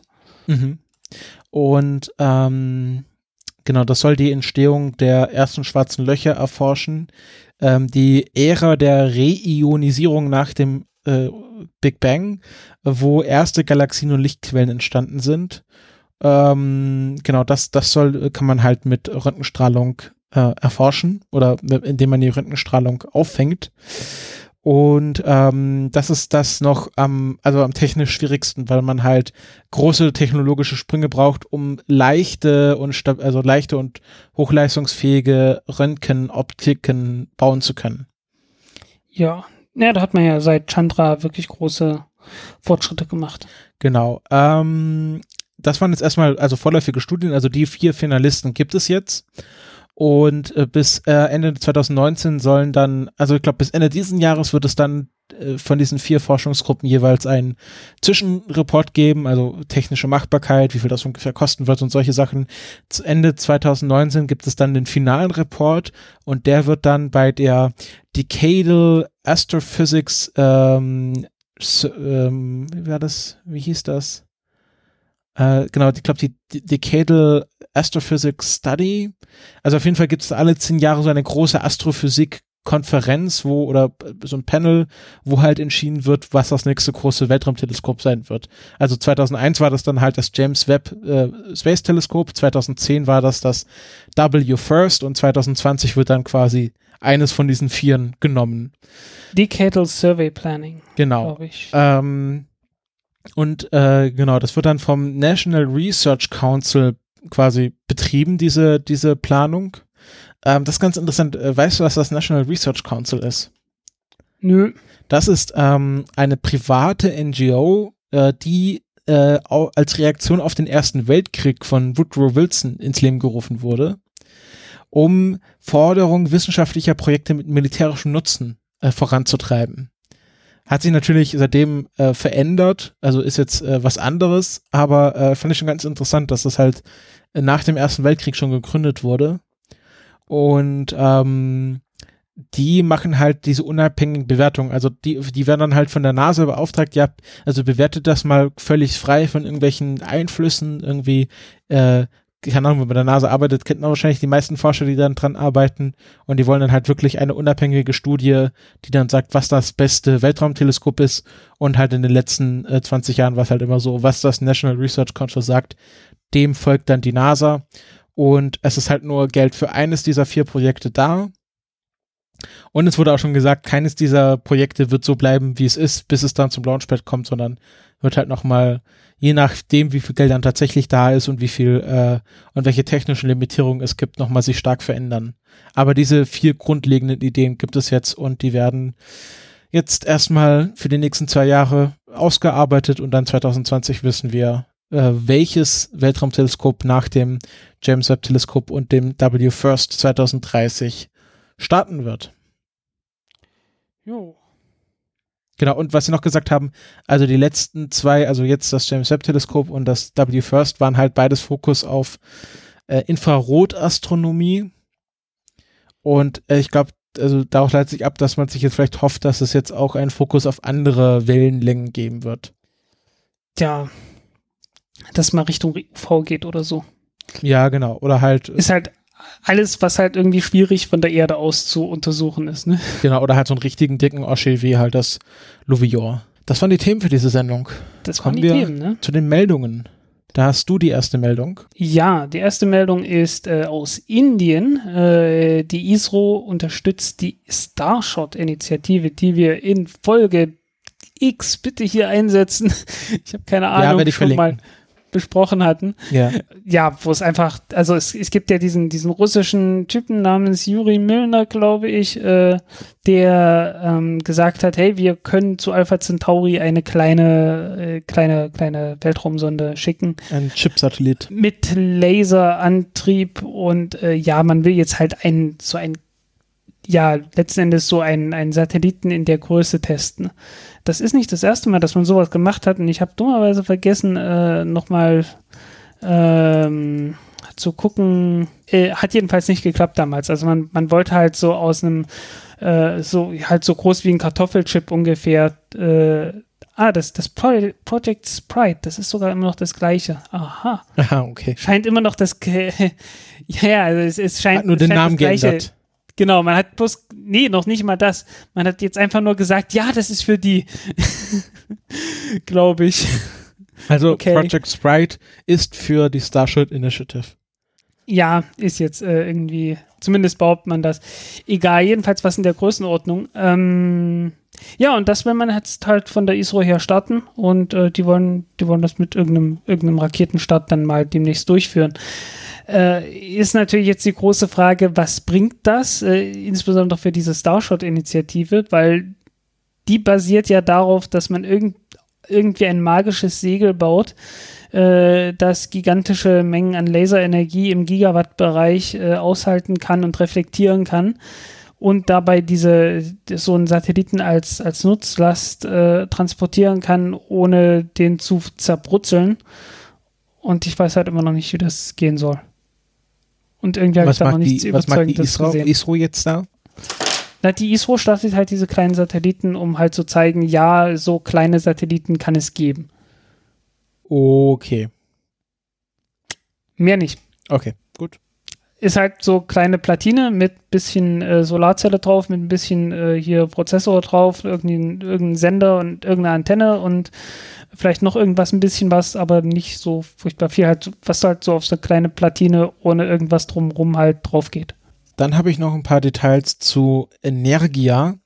Äh, einfach, ähm, weil wir jetzt ja sehr viel über das SLS geredet haben. Aber die Russen planen ja auch gerade ihren Super Heavy Launcher, ihren, ihren Mega, ihre nächste so richtig große- super heavy ist das nicht. Ja, aber so halt Oder? das, das Ach nee, warte, SLS. Moment, das war ja, das war ja die Energia. Sorry, nee, nee, ich habe ich hab nichts gesagt. Mein, ich hast, hatte jetzt hast, kurz an die Angara gedacht. ja, genau. Nein, es, ich rede von der Energia 5V oder 5VR. Also 5V ist die große Variante und 5VR ist die kleinere Variante. Ähm, ja, was, was, ähm, was hat die für Daten genau? Hat eine ähm, Startmasse von 2368 Tonnen. Ähm, genau. Kann in den 200 Kilometer Orbit 100 Tonnen bringen. Ähm, genau. Genau, in den, in den lunaren Orbit dann 20,5. Das ist wichtig. Also ursprünglich war das mal geplant, dass diese Energia äh, die Mondmission fliegen soll. Das war aber dann, äh, wurde dann aber als zu riskant angesehen und jetzt geht es einfach Ähm, darum, Wir sollten mal, wir sollten mal ganz kurz noch äh, zurückrudern und betonen, es geht hier um die Energia 5KV-Rakete und die hat überhaupt nichts mit der, Ra der, mit der Rakete zu tun, die wir normalerweise als Energia-Rakete äh, du meinst, bezeichnen. ja genau, das ist nämlich die Energia N1, die du meinst wahrscheinlich. Genau, das ist die, mit der damals der Buran gestartet wurde und das Polius-Modul, das dann äh, 180 Grad falsch gedreht war und äh, deswegen nicht in Orbit gekommen ist. Ähm, um die geht's nicht. Äh, es geht um eine andere Rakete, eine neue Rakete, die aber auch diese RD-171-Triebwerke benutzt. Äh, nee, nee, soll. nicht, also die äh, N1 hatte RD 170. Ja, ähm, aber halt äh, letztendlich äh, auf ähnlicher Technik, bisschen besser, Ja, bisschen genau. verbesserter Technik basierende äh, Triebwerke und äh, große Wasserstoffstufe obendrauf, anstatt halt eine große Wasserstoffstufe äh, gleich mit beim Start, Genau. so wie ich das verstanden habe. Genau, also RD, hier steht auch bei dem Artikel RD 170, ähm, die stärkste, das stärkste Raketentriebwerk der, der Welt. Ja. Ja. Genau, und Das ist nach wie vor etwas, das die Russen äh, sowieso haben. Auch wenn die Amerikaner dann immer sagen, ja, ja, ja, aber, aber unser, äh, wie hieß das Ding, das F5-Triebwerk, das war doch, nee, F1-Triebwerk, äh, äh, das meinst hat nur eine Saturn- Brennkammer und es ist das größte Raketentriebwerk mit nur einer Brennkammer der Welt. ah, okay, gut. Ähm, ja, also, ähm, also warum wir darüber reden, es gibt halt die wirklich Details dazu, ähm, wie diese Triebwerke aussehen sollen. Ähm, ich würde das auch gerne, also jetzt das zu erzählen ist ziemlich kompliziert. Äh, schaut euch lieber diesen Artikel an auf äh, Russian Space Web. Das ist übrigens immer eine sehr gute Adresse für alle russische Raumfahrt. Das es wird von einem von einem Typen geschrieben, der heißt äh, Anatol Zack, glaube ich. Und der hat auch ein Buch geschrieben, was man sich kaufen kann über russische Raumfahrt. Und der hat auch immer sehr schöne Risszeichnungen von allen Raketen. Also das ist eine sehr schöne Seite.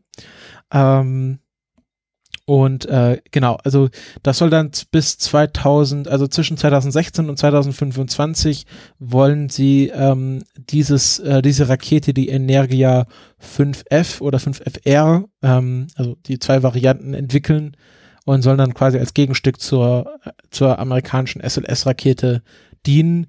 Äh, jetzt geht es weniger um Weltraum, äh, um Mondexploration, sondern natürlich ähm, genau, also man, man plant die Deep Space äh, Human Exploration, also ähm, interplanetare ähm, Besatzungsmissionen äh, zum Mars und sonst wohin. Jo. Ähm, wenn wir schon Russian Space Web, äh, wenn wir eine Seite empfehlen, dann sollten wir auch gleich nochmal die Spaceflight äh, 101, also 101, äh, empfehlen, weil die ist echt gut. Die ist, also da, die sind immer sehr gut, was die technischen Daten und so weiter angeht. Da stehen dann auch gerne mal so vernünftige, plausible Schätzungen äh, da, wenn irgendwie das Gewicht nicht offiziell bekannt gegeben wird und so weiter. Aber steht da auch alles in, in, in, Pfund, in Pfund Sterling oder ist das, sind das auch richtige Einheiten? Auch normale Einheiten, ja. glaube ich. Ich bin gar nicht so sicher. okay, es wird wahrscheinlich nichts in der Raumfahrt mit Pfund Sterling angegeben, außer vielleicht britische Kosten. Ja, aber, aber ähm, ich weiß schon, was du meinst. Ja. Ähm, notfalls äh, empfehle ich immer einen gut gehenden Taschenrechner. Ja, also äh, ein guter Einheitenumrechner ist immer äh, gut, wenn man mit amerikanischen Werten arbeitet. Ja, im Pfund, im Pfund sind 0,45 Kilogramm, das ist eine gut, eine hinreichend gute äh, Umrechnung. Bei Gallonen bin ich mir nie so sicher, ich glaube, es sind 3,7 Liter. Äh, nee, äh, warte, eine Gallone wiegt äh, 6 Kilogramm. Nee, ich glaube sechs Pfund. Irgendwas auf jeden Fall. Äh, ist auch egal, auf jeden Fall. Ähm, ja. Ähm, hm. Genau, also äh, schaut euch mal die Seite an. Also Energia 5F, wenn ihr wissen wollt, ähm, 5V, wenn ihr wissen wollt, was die Russen denn zurzeit machen, weil die sind nicht untätig. Darf man nicht vergessen. Ja, sie sind nicht untätig, nur pleite. Äh, ja, aber dafür haben sie jetzt die Krim eingenommen. Da liegt ja sehr viel Gold, oder? Nein. Keine Ahnung. Nein, äh, das war Schwachsinn, aber äh, ich meine, die Amerikaner sind ja auch nicht unwesentlich nicht pleite. Äh, ja, äh, selbst verschuldet. Ähm, ja, also wenn die Chinesen mal anfangen, ihre Schulden einzufordern. Wenn, die, wenn die, ja, ich sag mal, wenn die USA einfach nur genauso, einen genauso großen Anteil äh, ihres Bruttoinlandsprodukts fürs Militär ausgeben würden wie die Chinesen, dann hätten die mal eben drei oder 400 Milliarden Dollar mehr um irgendwie dafür zu sorgen, dass ihre Bevölkerung nicht verarmt. Aber naja. Wo, von wem redest du jetzt? Von den USA. Ja, genau. Also, ja, gut, USA ist, ist kann man eh vergessen. ähm, dann äh, habe ich gleich nächste Meldung. Äh, Lockheed Martin ähm, macht jetzt einen auf Skylab, nämlich äh, sie wollen aus einem alten Space Shuttle Modul eine Raumstation bauen. Und ich erwähne deswegen Skylab, weil ja, Skylab, wie wir alle wissen, aus einem alten Saturn V Modul, oder damals war es nicht alt, aber aus einem Saturn V Modul einfach umgebaut wurde. Deswegen war das auch so, also war sehr viel Luft in diesem, also wenn man halt dieses Skylab-Foto sieht, das ist ja im Grunde einfach so ein großer, eine große Tonne, wo die Astronauten dann drin gewohnt haben.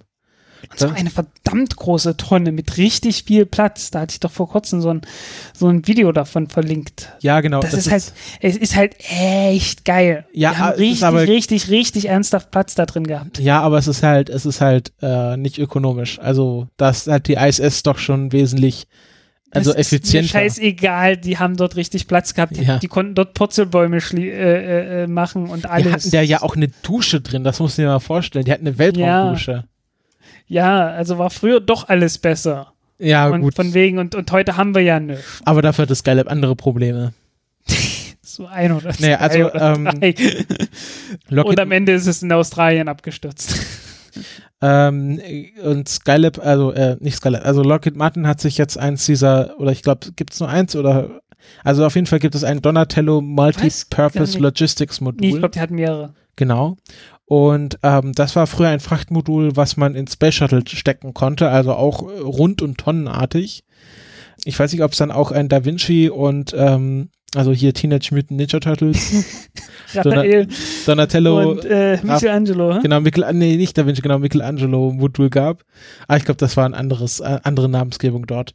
Ähm, und äh, sie wollen äh, ein Verfahren, ähm, ist ja jetzt hier äh, von Golem zitiere ich gerade, aber nicht von äh, dir, Frank, Nicht von sondern, mir. Sondern nee. von Werner Pluta, der ja, ähm, der, der, wie, habt ihr so das Jobtitel, so Senior Space Editor und sowas? Nein, nicht, nicht so, äh, der Staff Writer äh, das, ist der, das ist der offizielle Titel.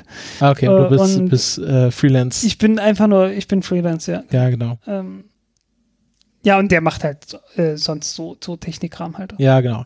Ähm, und ähm, genau nach Eingang, also 3D-Druck ist ja, also die, die, sie haben hier schon die richtigen Buzzwords angegeben, nämlich 3D-Druck und Mixed Reality-Technik.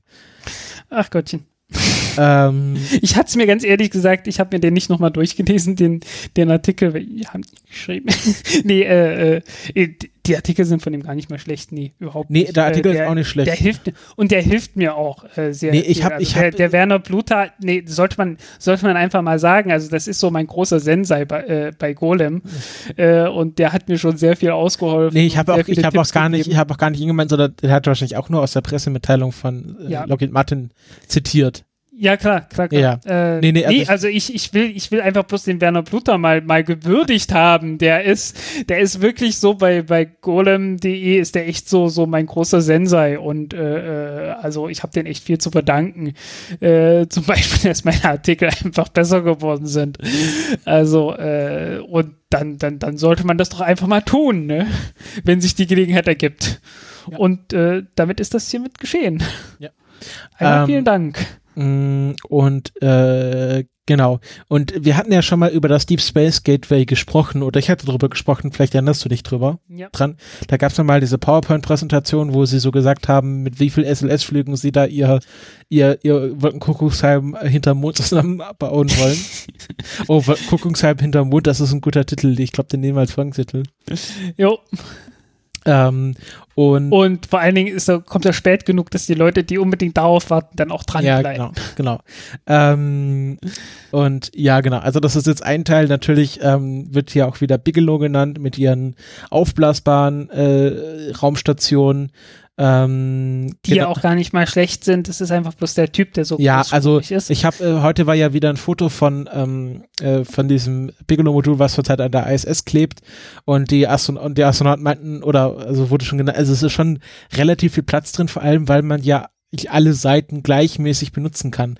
Wo ich mir halt auch überlegt habe, also wie groß, wie viel größer würde meine Wohnung wirken, wenn ich auch die Decke als Ablagefläche benutzen können, könnte. Genau. Äh, ich finde, eine Ablagefläche reicht bei mir, dass das Haus groß genug ist. Ähm, ja, aber da könntest du halt alles auf den Boden ablegen und dann irgendwie auf der Decke arbeiten. Aber das lassen wir jetzt mal. ja. bitte, bitte nicht, äh, bitte nicht an der Gravitation rumspielen hier, okay? In der Ich Schwerelosigkeit möchte, wird sich dass ja das alles hier unten dann bleibt. eher, also wird sich ja dann so ein, ein Klumpen in der Mitte bilden des Raumes, der dann seine eigene Gravitation aufbaut und sein eigenes Anziehungssystem. Dann kreisen deine Socken um deinen Computer. Äh, dann, na, also Gravitation wird nicht ausreichen, aber es wird ganz bestimmt eine Möglichkeit geben, das Ganze irgendwie elektrisch, äh, elektrostatisch aufzuladen. Und jedes Mal, wenn man es anfasst, geht's dann. Ja, äh, Schluss. Genau, das war einfach das, was ich erwähnen wollte. Also finde ich eine ganz spannende Idee. Es gibt auch noch, ähm, wie heißt das, Ixion, die Ixion Initiative, die aus alten Treibstofftanks von Raketen Wohnmodule bauen wollen. Äh, was ja eine so hirnrissig alte Idee ist. Nein, hirnrissig nicht, aber es ist Ja, eine genau. alte Idee. Äh, Die, genau. hat, die wurde schon von Kim Stanley Robinson im Roten Mars verwurstet und sicherlich davor schon von Zubrin und davor sicherlich auch schon von anderen. ich klicke hier auf den verlinkten Artikel und wer hat den geschrieben? Frank Wunderlich-Pfeiffer. Ja, Zu passiert. Ixion. Okay. Ja, Also ich habe gerade quasi das gelesen, was du mir ins Ohr gesagt hast. okay. Ähm, ja, also das war's zu dem Lockheed Martin Thema. Ah, jetzt komme ich wieder dran. Ähm, nämlich The Weird Signal. Hier sind wir wieder bei unserem Couch-Gag. Ähm, das Arecibo Observatorium in Puerto Rico, äh, diesem ähm, Vasallenstaat der USA. Genau. Äh, Garantiert keine, keine Kolonie, aber auch nicht so richtig unabhängig. ja, nicht so richtig unabhängig. Sie sind halt Und auch offiziell kein- ein, ein Bundesstaat. Staat? Ja, sie sind ja dieses Oversea Territories. Ja, ja, die, die hatten irgendwie, Haben halt kein das war irgendwie so ein komischer, das war irgendwie so ein komischer, so ein komischer Kompromiss, den man 1898 geschlossen hat, um irgendwie nicht offiziell zu sagen, dass man Imperialismus betreibt oder irgend sowas war. Ja, ja, genau. Ähm, auf jeden Fall das Arecibo, ähm, äh, ähm, genau, heißt Planetary Habitability Laboratory, äh, University of Puerto Rico at Arecibo. Ähm, und die haben den äh, Stern Ross 128 untersucht. Und ähm, dort Einer der nächsten an der Erde und irgendwo ein Exoplanet. Genau, also sie ich, haben, ne? sie haben den und äh, Barna Barnard Star, also Bernards, Barnards, Barnards Pfeilstern. genau, Pfeilstern, genau, weil der sich so schnell bewegt. Am Himmel. Genau, genau. also Und relativ Das kann er nur deswegen, weil er halt relativ nah an der Erde ist. Dadurch äh, sieht die, die Relativbewegung zu den anderen Sternen entsprechend groß aus. Genau. Und sie haben dann ein komisches Signal aufgefangen und äh, dann halt natürlich eine Pressemitteilung dazu geschrieben und da stand halt auch drin, ja, wir haben jetzt äh, also Forscher am SETI-Institut kontaktiert und da, äh, da haben die Leute halt nur SETI gelesen und sofort Aliens, Aliens, Aliens geschrien und jetzt haben sie sozusagen quasi einen Antwortartikel, der ist schon vom 21. Juli, aber ähm, trotzdem interessant, äh, quasi drauf geschrieben, wo sie gesagt haben, es sind keine Aliens. Äh, wir haben die Leute vom SETI-Institut nur kontaktiert, weil die sich halt mit solchen Signalen auskennen. Ähm, also wenn man halt äh, Search for Extraterrestrial Intelligence, dann hat man halt den ganzen Tag nur mit solchen Signalen zu tun und sie wollten halt wissen, was das hätte sein können. Genau, die haben die ganze Zeit mit Elektromist zu tun und dann kann man doch die Leute, die sich mit Elektromist auskennen, äh, den Elektromist sortieren lassen. Genau. Ähm, und ähm, genau, es gab dann halt, es ist halt hier Stellar Activity und äh, äh, Satellit oder lokale Interferenz. Gab ja einmal ein so komisches Signal, wo sich dann rausgestellt hat, die Mikrowelle im Pausenraum war undicht von dem Observatorium. Passiert. Ja, ähm, und genau, das haben sie nochmal schön aufgeschlüsselt, ähm, genau, wo, wo ROS 128 liegt. Ähm, und sie haben es jetzt offiziell Weird Signal genannt. Ähm, also in der Anlehnung an das Wow-Signal ist es jetzt das Weird Signal. Ähm, Müssen alle, jetzt, als nächstes kommt dann das What-Signal oder äh, genau, und naja, äh, das, das Who-Signal und das ähm, Y-Signal. genau. Und äh, ansonsten können wir dann auch noch ein, ein Wörterbuch zur Rate ziehen unter dem Buchstaben W, wie man solche Signale noch so nennen kann.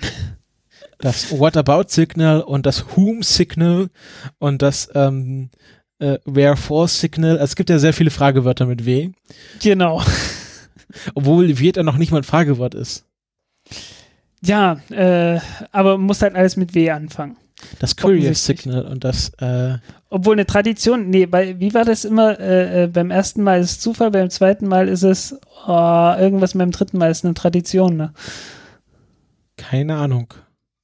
Die Äh. haben ja auch einen sehr schönen Counter einmal ähm, äh, 1824 Tage äh, seit Curiosity gelandet ist und 9338 Tage seitdem der erste Exoplanet entdeckt wurde.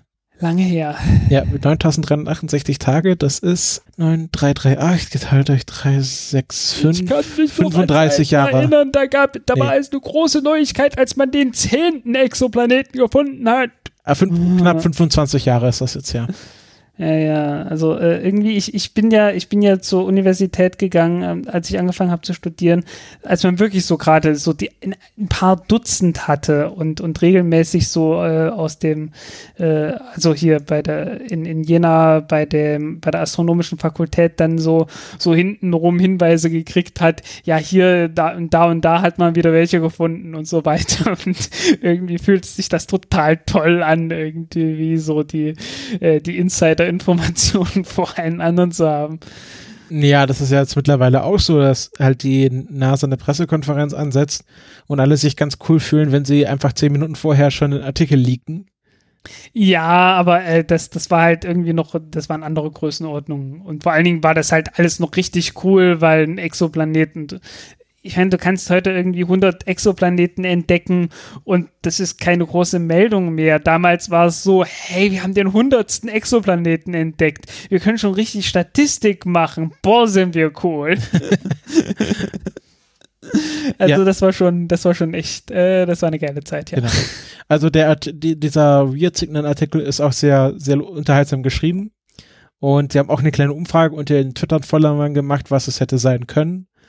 Ähm, genau, also sind da sehr, sind da sehr humorvoll an die Sache rangegangen. Ja, ähm, XKCD hat ja den Vorschlag gemacht für einen Satelliten, der nun endlich ach, diese Teekanne startet, von wem auch immer das kam. Das Äh, Robert-Paradoxe. von, ähm, äh, nee, nee, oder? hieß, das? ah, warte kurz. Russell, Russell. genau. Bertrand Russell, der war's. Genau, Bertrand Russell und genau, CubeSat-based Design. Ähm, äh, genau, genau hier, I'm crowdfunding a project to launch a teapot in orbit, into orbit around the sun to settle the Russell thing once and for all.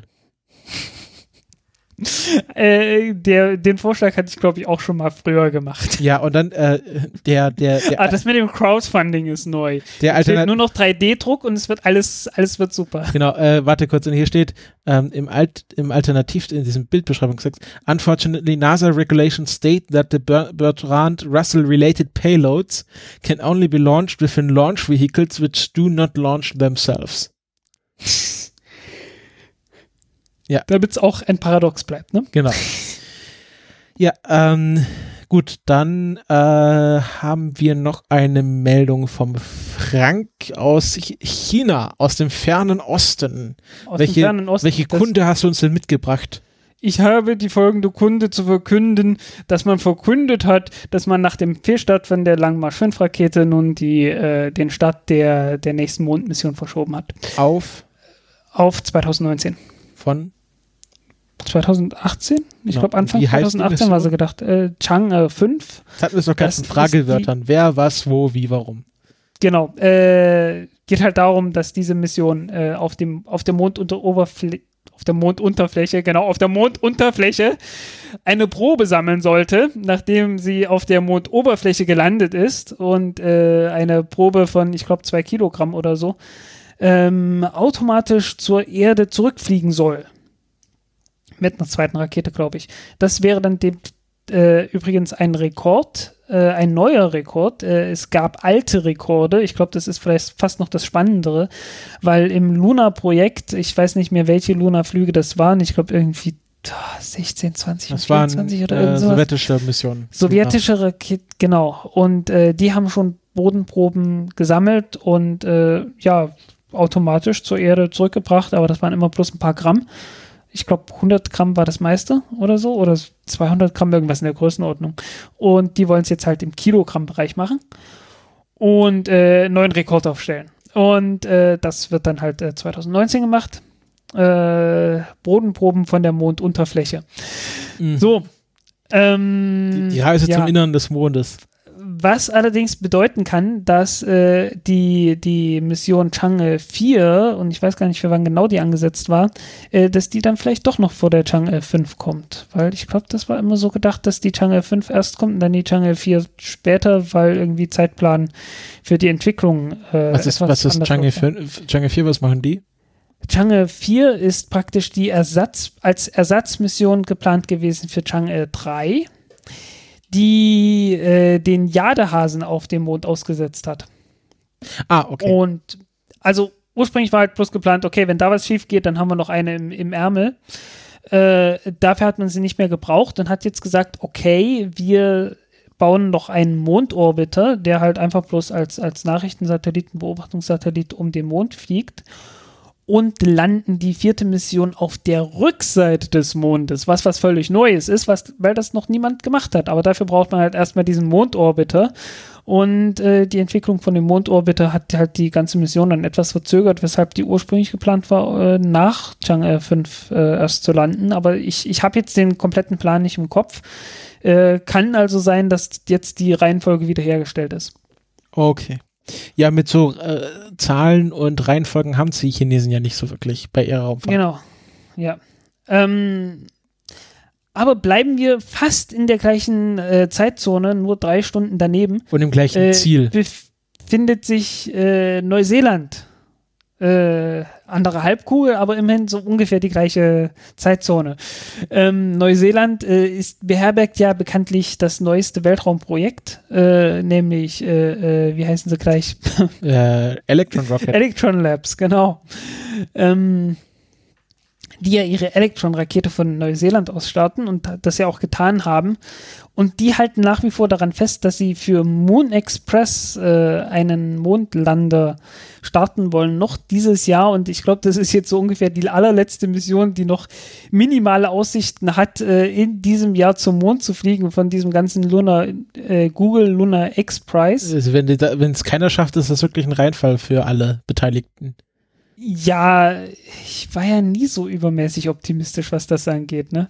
Also gut, ich halt ir- irgendwann, ich, ich kann mich erinnern, irgendwann hatte es mich dann doch ergriffen und ich habe gesagt, hey, das wird gegen Ende Das, des die Jahres heißen ja übrigens nicht Electron spannend. Labs, die heißen Rocket Labs und die bauen die Elektron Rocket Labs USA, genau, ja. Nee. Und, äh, in, in, doch, so heißen sie. Also so wie heißt die die- Webseite mindestens. Wie heißt die Rocket Labs USA, wenn die dann in Neuseeland starten? Weil die einen Sitz, ihren Hauptsitz, glaube ich, in Kalifornien anmelden mussten, damit das irgendwie rechtlich irgendwie alles über die Bühne geht und die mit ITA keine Probleme kriegen und die äh, normal und ohne zu viele Umstände Nutzlasten aus den USA starten können, bla, blub, halt scheiße, ne? Irgendwie Bürokratie. Ähm, ja. Ja, auf jeden Fall, äh, die scheinen irgendwie auf Kurs zu sein und wollen demnächst auch äh, ein, eine Beschreibung des ersten äh, Fluges liefern und man darf gespannt sein, ob das kommt. Sehr schön. Äh, die haben ja den ersten Testflug unternommen, aber die haben noch keine, keine genauen Daten, noch keine Analyse der Daten veröffentlicht. Aber irgendwie, hier hieß es sometime next week. Das könnte diese Woche sein? Nee, nächste Woche. Genau. Am 29. kam es. Äh, nee, es wäre irgendwann diese Woche. Vielleicht kommt es ja, vielleicht ist es schon draußen, vielleicht kommt es auch erst in den nächsten Tagen. Jo. Ja, Okay. vielleicht kommt es dann, ja. Ja, ähm, haben wir noch was auf der Liste stehen? Nee, Raketenvorhersage kommt jetzt. Raketenvorhersage. Äh, Wir hören lautes Tippen, weil wir beide die Seite nicht offen haben. Genau, Spaceflight Now. Genau, Äh, ah. da könnt ihr natürlich auch gucken und wir haben dieses Ding jetzt natürlich genauso wie, wie andere äh, Formate immer noch, äh, TV-Formate immer noch Wetterberichte am Ende liefern, obwohl man es jederzeit im Internet abrufen können. Aber es gehört halt zu, der- zur Tradition dazu. Genau, das, das ist jetzt Es- Tradition. Es dient ja auch, auch mehr uns, damit wir uns im, äh, beide wissen, welche Raketen so demnächst starten. Da haben wir einmal am äh, 11. August, das ist der Freitag, der nächste, äh, eine japanische Rakete, nämlich eine H2A mit der Michibiki 3 Nutzlast. Das ist ein ähm, Navigationssatellit. ähm, das quasi Zenith Satellite System, äh, also das regionale japanische Navigationssystem, was das Äquivalent ist zu dem indischen regionalen Navigationssystem, das ja schon fliegt. Aber soweit ich weiß, auch Probleme mit dem äh, äh, mit den Uhren hat, genauso wie das Galileo-Dingens. Ich weiß gar nicht, wie weit das, ich habe das gar nicht mal weiter verfolgt, ob die die Uhren wiederbeleben konnten oder nicht. Ich glaube, ich habe da neulich mal einen Artikel gelesen. Da war irgendwas. Ja, da ich, war irgendwas. Mir war es so. Ja, ja. Ich habe ich hab sowas im Urin, dass die Uhren wieder gehen. genau. Äh, es, es gab übrigens äh, einmal Pläne, und zwar sehr lange Pläne, dass man äh, das Galileo-Projekt und das chinesische Navigationssystem Baidu äh, oder auch auf Deutsch Kompass, äh, dass das äh, praktisch ja in Kooperation gemacht werden sollte. Aber irgendwie haben die sich auseinandergelebt. Aber ähm, das erklärt dann wahrscheinlich auch, dass beide Systeme die gleichen Uhren benutzen. Ich hatte mich da irgendwie gewundert und jetzt irgendwie bei der Recherche äh, äh, ist mir das äh, in die Finger gerutscht, Okay. diese Information. Dann am 13. August unsere Freunde von SpaceX ähm, starten wieder eine Rakete, weil die äh, Range wurde wieder freigegeben. Die geheimen Militärsachen äh, wurden anscheinend abgehandelt. Ich weiß gar nicht, was sie da, ist bekannt, was sie genau gemacht haben. Keine Weil, Ahnung, wahrscheinlich irgendwie einfach nur Maintenance oder irgend so. weil man darf ja nicht vergessen, Cape Canaveral ist ja immer noch eine Air Force Base.